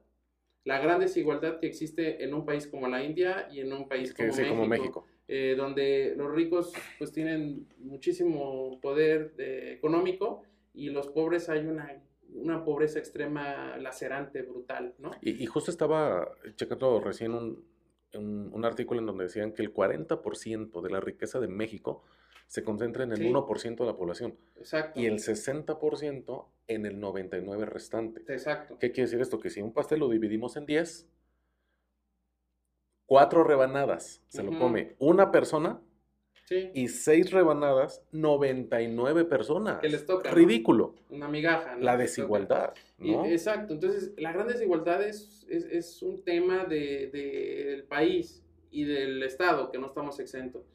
Cuando se mitigó un poquito la desigualdad fue por ahí de la bonanza económica en los 60, por un modelo económico que vino pues, a traer consigo un poco de menos de desigualdad. Pero nos duró, ¿qué te digo? 10 años. Y de ahí vino el tema del condicionamiento. Mira, el ser internacionalista, ¿qué te da? Que tú puedas percibir los modelos económicos, ¿no? La economía, eh, la economía eh, global que se está dando, esa economía política que se da a nivel global, entenderla y que luego esa economía política tú puedas entenderla para aplicarlas en políticas económicas que estén aparejadas con lo que está pasando y que te lleven a traer un beneficio no pelearte, que está mal. El, mundo se mueve, al final no puedes detenerlo. Claro. Los contextos van avanzando, pero eso te permite visualizar qué economía política hay para aplicar tú como Estado-nación tu política económica más efectiva de acuerdo a tus ventajas competitivas que tienes para sacar un beneficio. Porque el modelo económico no lo vas a cambiar. O sea, no vas a cambiarlo, me refiero a nivel global, sino sí vas a clavar, eh, a anclarlo adaptarlo a tus necesidades propias, ¿no? Por eso es que creo que al final México y la India tienen muchísimas semejanzas. Aquí la diferencia es que, pues el tema, por ejemplo, de la participación democrática en la India no es la misma y que también ha tenido un control muy grande porque en una población, pues exacerbada como la India no es fácil gobernar. Y creo que al final lo que podremos sacar con, con países como la India es el tema de, la, de la apuesta que está haciendo la India hacia la investigación, hacia la educación, hacia la innovación y hacia el tema científico. Y lo vemos ahorita. ¿De dónde provienen las vacunas? Ok, sí, claro. Ahí está la respuesta. O sea, no es un tema que estemos eh, visualizando sobre el tema al aire. Le han apostado a tal grado que ellos son los grandes productores de, vacunas. Y por eso es que al final, pues van en un sentido que nos hace una diferencia. Y nosotros somos todavía más dependientes, lamentablemente, de países como Estados Unidos, en el que apostamos a un comercio y, que trae injusticias como que ahorita no tengamos una vacuna porque no producimos nuestras propias vacunas y tenemos que depender de los demás que nos puedan vender, ¿no? Y tenemos la capacidad de hacerlo. Existe grande, gran, gran comunidad científica en este país y en este estado, que aquí también hay que mencionarlo, que pudieran ellos generar un tema de nuestra propia vacuna, por ponerlo en el ejemplo, o, diferentes enfermedades y la investigación. Pero es momento de voltear a ver el tema de la investigación. Lo está haciendo la India. China, no se diga, ¿no? O sea, China va pues mucho más avanzado. Es, por eso te digo, o sea, China lo entendió, lo ejecutó y va en una locomotora que no la va para nadie. La India va, ahí en su tema y México creo que te está tardando para, para poder ya dar ese, ese, ese, giro porque tenemos el capital humano, tenemos eh, todas las condiciones para hacerlo. Diría la infraestructura perfecta como país Los para alcanzar un buen desarrollo todavía, social. Todavía estamos a tiempo, todavía estamos a tiempo, pero tenemos que hacerlo ya. O sea, no podemos tardarnos más porque al final esto en 50 años lo vamos a ver en el 2050 y hay que grabar esta, esta conversación. Las condiciones van a ser muy distintas. Seguro estará ahí guardada en, la red. claro, el tema de, los energéticos van a ser no renovables, el tema de las energías eólicas, las energías limpias. Y si no lo logramos entender ahorita, en Estamos el 2050 perdidos. estaremos perdidos y otra vez bajo el sentido de la dependencia de quienes sí lo entendieron y lo, y lo emprendieron. Ese es muy buen punto. Ahí está la clave. Ahí Exactamente, me gustó eso que dijiste. Quien sí lo entendió va por ahí y en el, y en el, Total. y- y- y en el camino eh, adecuado, ¿no? Hacia, hacia el futuro. Para ir cerrando esta charla, maestro, que, que la verdad ha sido muy interesante, me gusta su, su forma de pensar y, y las ideas, que muchas de ellas comparto. Pensaba generar un poco más de debate, pero no, en verdad creo que comparto muchas, muchas ideas que tiene y, y- y es bueno pues ponerlas sobre la mesa y reflexionar al respecto, ¿no? Sobre, sobre estos grandes, grandes temas. Sé que es muy complejo esta pregunta, hablando de desigualdad, pero, pero si en sus manos estuviera una solución o una forma de atacar la desigualdad en México, ¿cuál sería?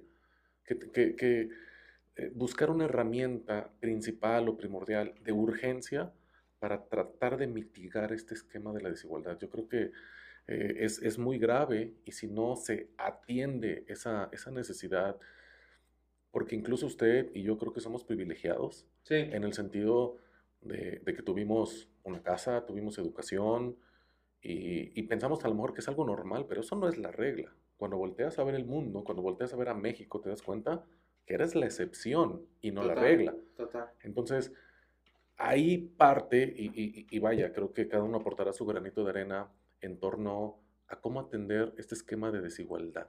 Eh, eh, eh, insisto, sé que es muy complejo el, el- el poder eh, dar una fórmula, si no ya se hubiera hecho, Claro. pero, pero ¿por dónde iría su primer caminar en el sentido de atacar la desigualdad? Fíjate, es una pregunta que requiere de un rubro en específico, pero con muchas acciones. A ver. ¿no? La- el rubro en específico es en materia económica, porque estamos hablando de una desigualdad, una cuestión de ingresos. Pero acciones este, múltiples, porque no puede ser una sola acción. No puede ser el combate a la corrupción, esa es una de tantas. Pero no va a ser la panacea que. Sí, la fórmula lleve- mágica que con eso se. Exactamente. No, es una serie de situaciones que sí, evidentemente la lucha contra la corrupción es una, pero es una de tantas. Una de las principales que yo tomaría como, como principalmente, creo que, que al final el punto, y ya lo han dicho organismos internacionales como la CEPAL, que hay que tener el tema sobre las, las pymes. ¿No? Ok, En ok. México, el- prácticamente el 80% de los generadores de empleo son las pymes. Eh, creo que, que al final, como sociedad, tenemos que la desigualdad no la vas a abatir con programas sociales. Siempre va a ser claro. insuficiente Sí, y sí, te sí, va a generar un hoyo en tu bolsillo como gobierno que no vas a poder Me queda salir claro de que la desigualdad no se ataca No. eh, eh, dando Es dinero. populismo, ¿no? Al final. Entonces, ¿qué tienes que generar? Que los pymes, los pequeños, los medianos, los micros productores, o empresarios, perdón, puedas tú apoyarlos con diferentes eh, acciones específicas. No todos iguales. No ex- eh, acuérdense, no existe una sola receta para todos los enfermos. Y eso lo sabe cualquier médico. Claro. Por eso el médico tiene que valorar a cada persona para darle a él su receta que necesita. Y lo citas bien el ¿no? Y si es alérgico o no. Igual pasa con el tema social.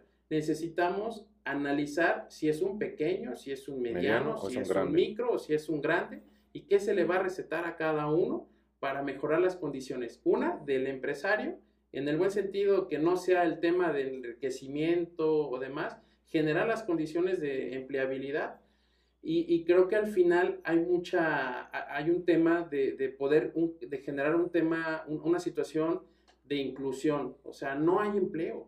Y el empleo que está está muy mal pagado. Ujú. Entonces, ¿cómo quieres generar las condiciones de desigualdad si lo que hay es muy, muy bajo y, y lo que está hasta arriba pues es inalcanzable con un acceso que nunca les va a permitir una persona sin educación o sin las bases para poder hacer esa movilidad?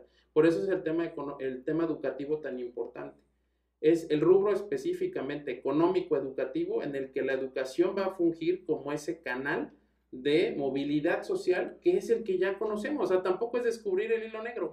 La movilidad social que te garantiza, o, o el, el sector que te garantiza la movilidad social en un mayor porcentaje es la educación. ¿no? Y a, ti- a ti como país te tiene que generar un sentido de mano de obra cualificada y, y de investigación y de desarrollo científico que también te trae un beneficio. Entonces, si tú eh, eh, te enfocas en el tema educativo, te enfocas en el tema de, eh, este, económico, bajo el apoyo de las pymes, sin descuidar las grandes empresas, pero tampoco sin enfocarte al 100% en las grandes empresas, incluidas las paraestatales, que a veces cuestan mucho, tienes que voltear a ver a tu base del 80% y ellos mismos te van a ayudar a generar empleos. Entonces es una fórmula, no es una fórmula mágica, es una fórmula que se adecua a las necesidades, ¿no? Que tienes que tener un poquito de todo. Tema económico, pymes, tema educativo, desarrollo, investigación, emprendedurismo, y podemos salir, creo que poco a poco, del tema de trabajar. Y lo vemos específicamente con algunos ejemplos, como volvemos al tema China o Estados Unidos. En Estados Unidos, para desarrollar tu proyecto de negocio, pues es relativamente sencillo, ¿no? Existen factibilidades financieras, de financiamiento, si tú tienes la idea, existe el tema de las patentes, ¿no? Aquí yo tuve la oportunidad de, desarrollar, y te lo cuento muy rápido, un, producto de innovación que en, mis estudios universitarios me pareció algo con una experiencia de, de muy buena, que fue el desarrollo de un producto, y que yo no lo vi, la verdad, porque no, no, no, creí tanto la importancia que puede traer generar un producto nuevo. Sin embargo, yo ya 10, no, prácticamente 14 años después de que salí de la universidad, 15, veo y ya existe ese producto. ¿Y qué crees? Está patentado, ¿no? Pero ahí vemos la necesidad de acompañamiento en el tema de patentes, del desarrollo de patentes, investigación. México es uno de los países donde menos se patenta. Exactamente. Pero tienes que hacerlo ya, ¿no? Económico es un tema económico, sí se puede, pero el tema es que necesitas generar las condiciones, ¿no? Vamos por la vía equivocada y estoy preocupado por eso. Yo, yo comparto no, eso. No, no, no es la forma ni bajo políticas públicas. No estoy diciendo que se quiten los programas sociales, eso hay que tenerlo claro. Sí, sí, sí. Se necesitan, se necesitan, pero es como una dosis, digamos, como este goteo de, de, de, de un... Sí, simplemente cuidar la enfermedad, pero no atender la enfermedad. No, atenderla de fondo. Necesitas un antibiótico profundo que te permita de calado, de gran calado ¿no? Y, y, sobre todo yo le sumaría algo, algo importante, creo que la movilidad social se está convirtiendo cada día en algo más lejano. Más difícil. ¿no? Más difícil. Y nos está trayendo consigo la, la pandemia un un, margen abismal en el tema del acceso educativo. Enorme. Un rezago. Enorme, enorme. Lo vamos a ver, eh, pues al terminar la, eh, sexenalmente, porque es cuando se revisan como los avances o los atrasos en materia social, pues que vamos, vamos a tener un rezago, ¿no? En materia educativa abismal. Entonces tenemos que enfocarnos. Si de por sí estábamos mal, pues vamos a estar todavía más preocupados porque el tema educativo, y que aparte pues es mi rubro, que se necesita, cómo vamos a poder el tema generacional, el tema del atraso generacional en materia educativa, cómo lo vas a poder compensar. Cuando un niño se perdió dos años de escuela porque no tuvo acceso a su computadora y a la red. Sí, a los medios que, que exige hoy en día. Y, y, sobre todo, dos temas ahí importantes que, que se habla en, en, este, en esta cuestión educativa, que posiblemente esta generación, que es de entre el 2008 y 2000 20, la crisis y, el, la pandemia, que puede ser una generación donde los hijos vivan peor que los padres. ¿no? En ese sentido, cuando se supone que... Vamos en declive. a eso quiero eh, llegar. Porque somos de la generación, todavía de la generación que, vive, que vivimos peor que nuestros padres. Tuvimos una, una, una condición social mucho más compleja, más difícil que nuestros padres. Porque hablábamos de los contextos de los años 60 de la bonanza, que fue un contexto global que le permitió a México salir avante con, muchísimos beneficios para las personas que pudieron trabajar en los años 50, 60, hasta 70 por ahí. Después de los 70 vino, o sea, y, y a nosotros ya nos tocó un tema muy, muy preocupante, con un tema que no hay una certidumbre de retiro, todo esto afore, o sea, ya estamos peor, ¿no? Que nuestras eh, generaciones de nuestros Anteriores. Padres. Ahora, la que sigue. Ese es, eso es lo grave. Sí, o sea, la generación que sigue. Así es, todavía va a estar peor, ¿no? Entonces, ¿de qué se trata? Si no lo hacemos nosotros como colectivo, como sociedad, va a ser difícil que se puedan generar los cambios. Por eso tenemos que tomar ya acciones específicas, ya a nosotros, a quien nos atañe, a quien nos perjudica, a quienes realmente tenemos la preocupación de atenderlo, porque no lo van a hacer ellos, porque ellos ya al final tuvieron su experiencia, tienen su forma de pensar, el, tema social, tenemos que hacerlo nosotros. Y, y, y, sobre todo ahí, algo que no debemos olvidar en esta diferencia o esta desigualdad en cuanto a las clases, a la clase media. Yo creo que ahí está también el, la clave en el sentido de que si se abandonan a las clases medias, y, y lo tocabas hace eh, ratito, el emprendurismo, ¿no? Creo que también ahí está un tanto el éxito en poder mantener que esta liga, lejos de que se estire más, se haga más fuerte. Eh, exactamente, que, que, que, le dé fuerza y no permita que los ricos se separen tanto de los pobres. La clase media es el equilibrio entre ambos.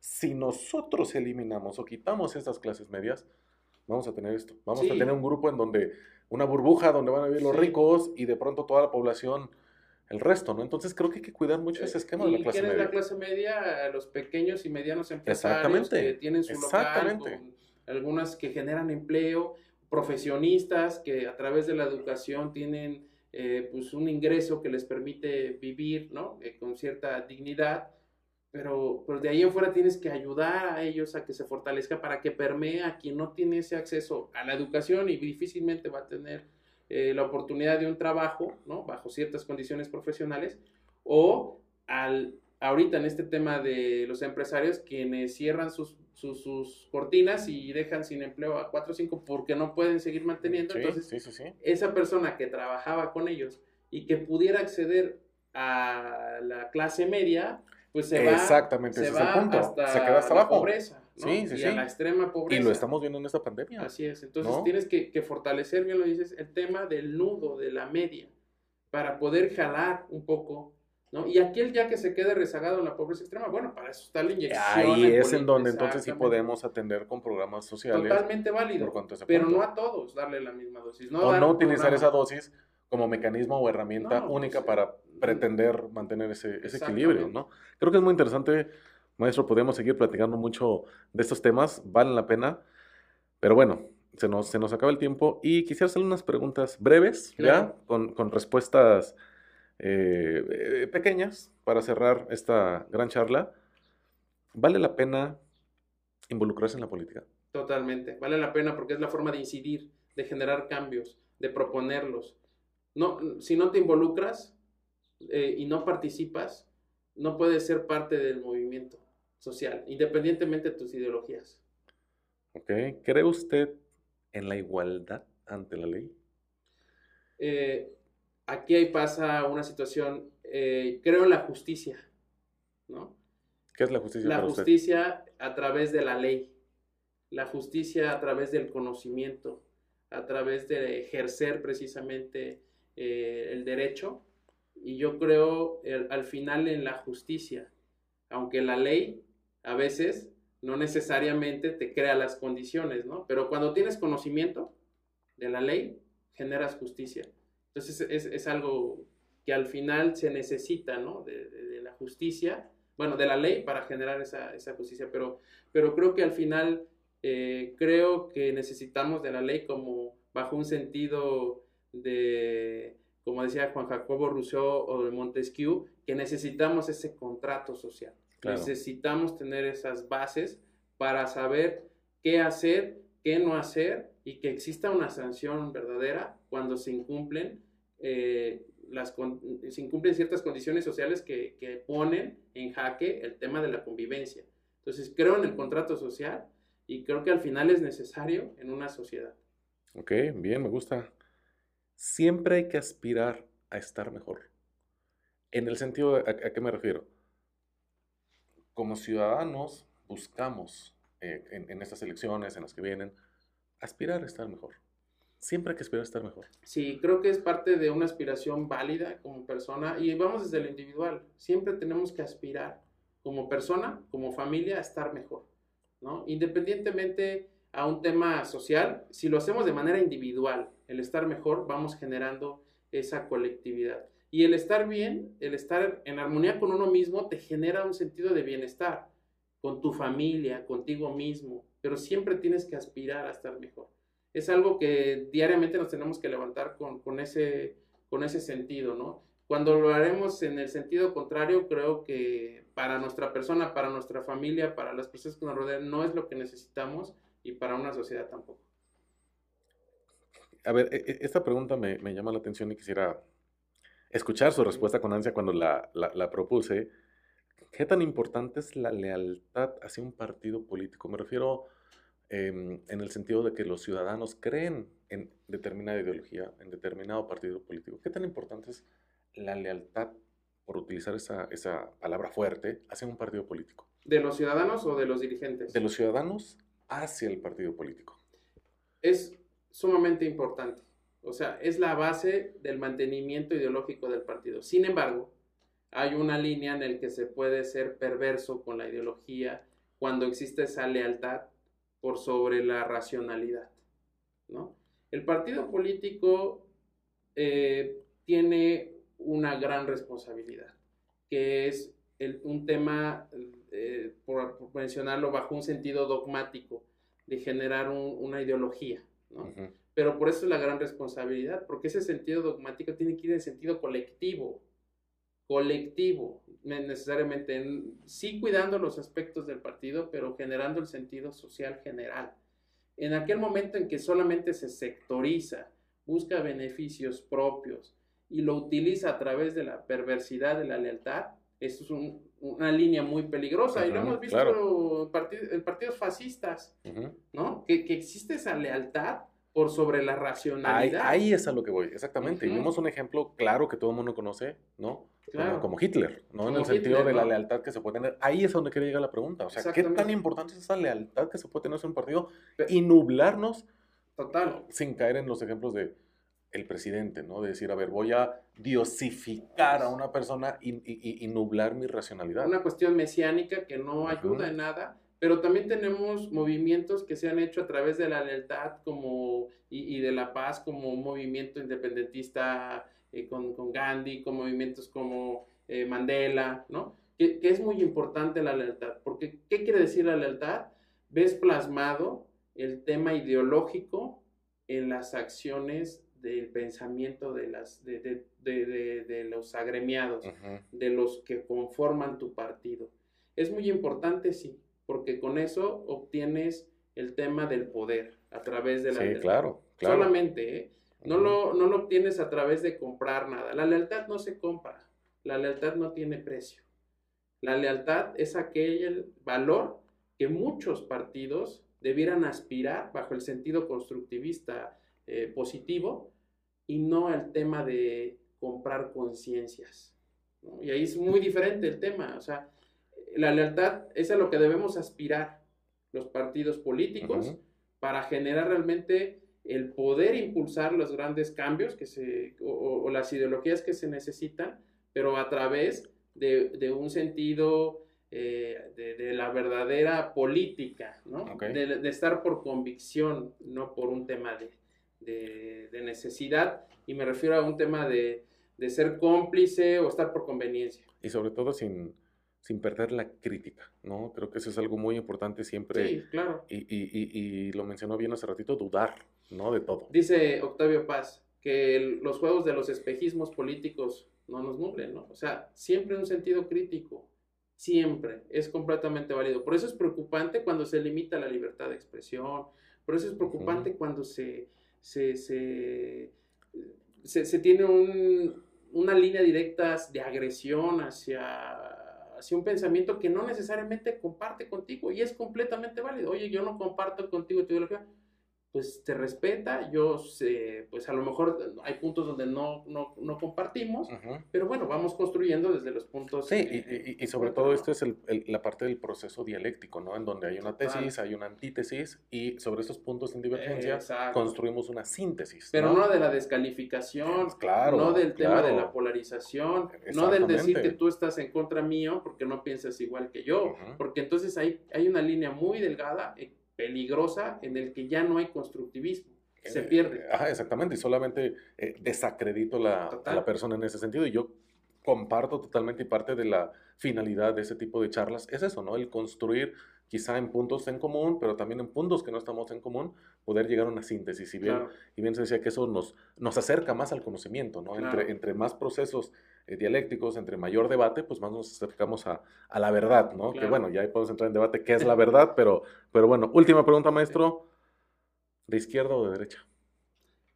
yo creo que al final, centro, izquierda, ¿no? Esa es mi ideología. ¿Qué es centro, izquierda hoy en día? Y, y al final progresista, porque creo que izquierda o derecha desde entonces te marca una tendencia polarizada. ¿No? Claro, y hablamos de la Revolución Francesa, que se da ese, ese, ese y hablando del margen de izquierda y derecha. ¿no? Entonces, por eso, más que izquierda o más que centro, más que derecha, centro. Porque necesitamos ser equilibrados. O sea, las polarizaciones no nos traen nada, ¿no? Centro, izquierda, ¿por qué? Bueno, mi ideología es como, como un poco pues, el, el tema, pero centro progresista, ¿no? ¿Qué tenemos que ir al centro, al equilibrio y progresar, ¿no? En lo, en lo colectivo. Olvídate que si la, porque se ha tergiversado la ideología. Ahora el ser de derecha significa ser un empresario codalado y, Sí. y, y no es Y ser de izquierda no tienes que ¿No? andar con lujos, Eh, ¿no? Y ahora ser de izquierda es austero, aunque no necesariamente va. Y Sí, lo claro. vemos que los de izquierda dicen una cosa y hacen otra. Entonces, hay que ser congruentes, hay que ser de centro. O sea, al, al final, el empresario hay que apoyarlo, porque no todos los empresarios son ni corruptos, ni perversos, ni millonarios. Igual padecen el tema de la crisis, igual que el tema de, del asalariado. Y entonces generar un sentido de, de progresista, porque la sociedad va avanzando, ¿no? Los movimientos feministas, Ujú. los movimientos pro vida, o sea, eh, y, y hay que irlos incluyendo en la agenda. O sea, todas estas partes de progresismo vamos hacia allá, ¿no? El verdadero feminismo eh, tenemos que incluirlo ya, y ese es el progresismo, ¿no? Porque ya no nos quedamos bajo el tema de derecha conservadora. No, no, no, no, eso no puede ser, no. O sea, ya no podemos evitarlo. Y sobre todo que la, la propia Constitución nos habla en esta gran reforma que hubo de los derechos humanos, que uno de los Exacto. principios es la progresividad. La Hay que progresar. Hay que, tenemos que que progresar. progresar, pero bajo un sentido de centro, bajo un sentido de no irnos a la, de, de no irnos a la radicalización ideológica. No nos está trayendo nada bueno consigo eso. Nada, nada. Y lo estamos viendo con, con los resultados políticos en todos los niveles. Tenemos que generar un sentido de centro, un sentido de inclusión, un sentido de equilibrio en el que tomar cosas de izquierda, pero también cosas de los valores de, de derecha, hacer un, un tema de lo que más nos haya dado resultados, ir hacia el progresismo, ¿no? Ir hacia la apertura, hacia la inclusión, ¿no? E- Eso es creo que, que la idea que, que yo tengo y que la sociedad va hacia ese sentido, ¿no? Con las nuevas generaciones. Ok, me gusta, me gusta, maestro. Pues muchas gracias por su participación. ¿Algo más que desee, algún mensaje, Al- algo que desee comentar para, para finalizar? Bueno, sí, creo que al final invitar ¿no? a toda la gente que nos escucha, que nos ve, a todos los jóvenes, que yo sé que, hay muchos que están despertando, despertando y- y muchos de ellos no saben todavía qué hacer, o muchos de ellos creen estar haciendo lo correcto, pero tienen dudas todavía, que, que al final eh, analicen las cosas, vayan a la profundidad, siempre tengan el beneficio de la duda, pero Me gusta bajo un sentido de responsabilidad constructiva, ¿eh? porque no hay que denostar sin tener argumentos. Hay que ir a la investigación, hay que ser congruentes, tenemos que ser buenos ciudadanos y el bueno ciudadano significa hacer las cosas con valores. Este, aunque se escuche trillada la, fra- la frase, la, la- la sociedad necesita, eh, yo sé que hay mucha gente que, que- que es este, muy responsable en el tema social, pero lo estamos viendo, el tema del medio ambiente, es, es el momento de la transición hoy de la nueva generación y como lo mencioné, en todos los sentidos. La, la- la educación va a cambiar en el sentido de la innovación, la salud, eh, los negocios están cambiando, Ujú. el tema político no es la excepción y vamos a empezar a verlo. No, no lo atrasemos más.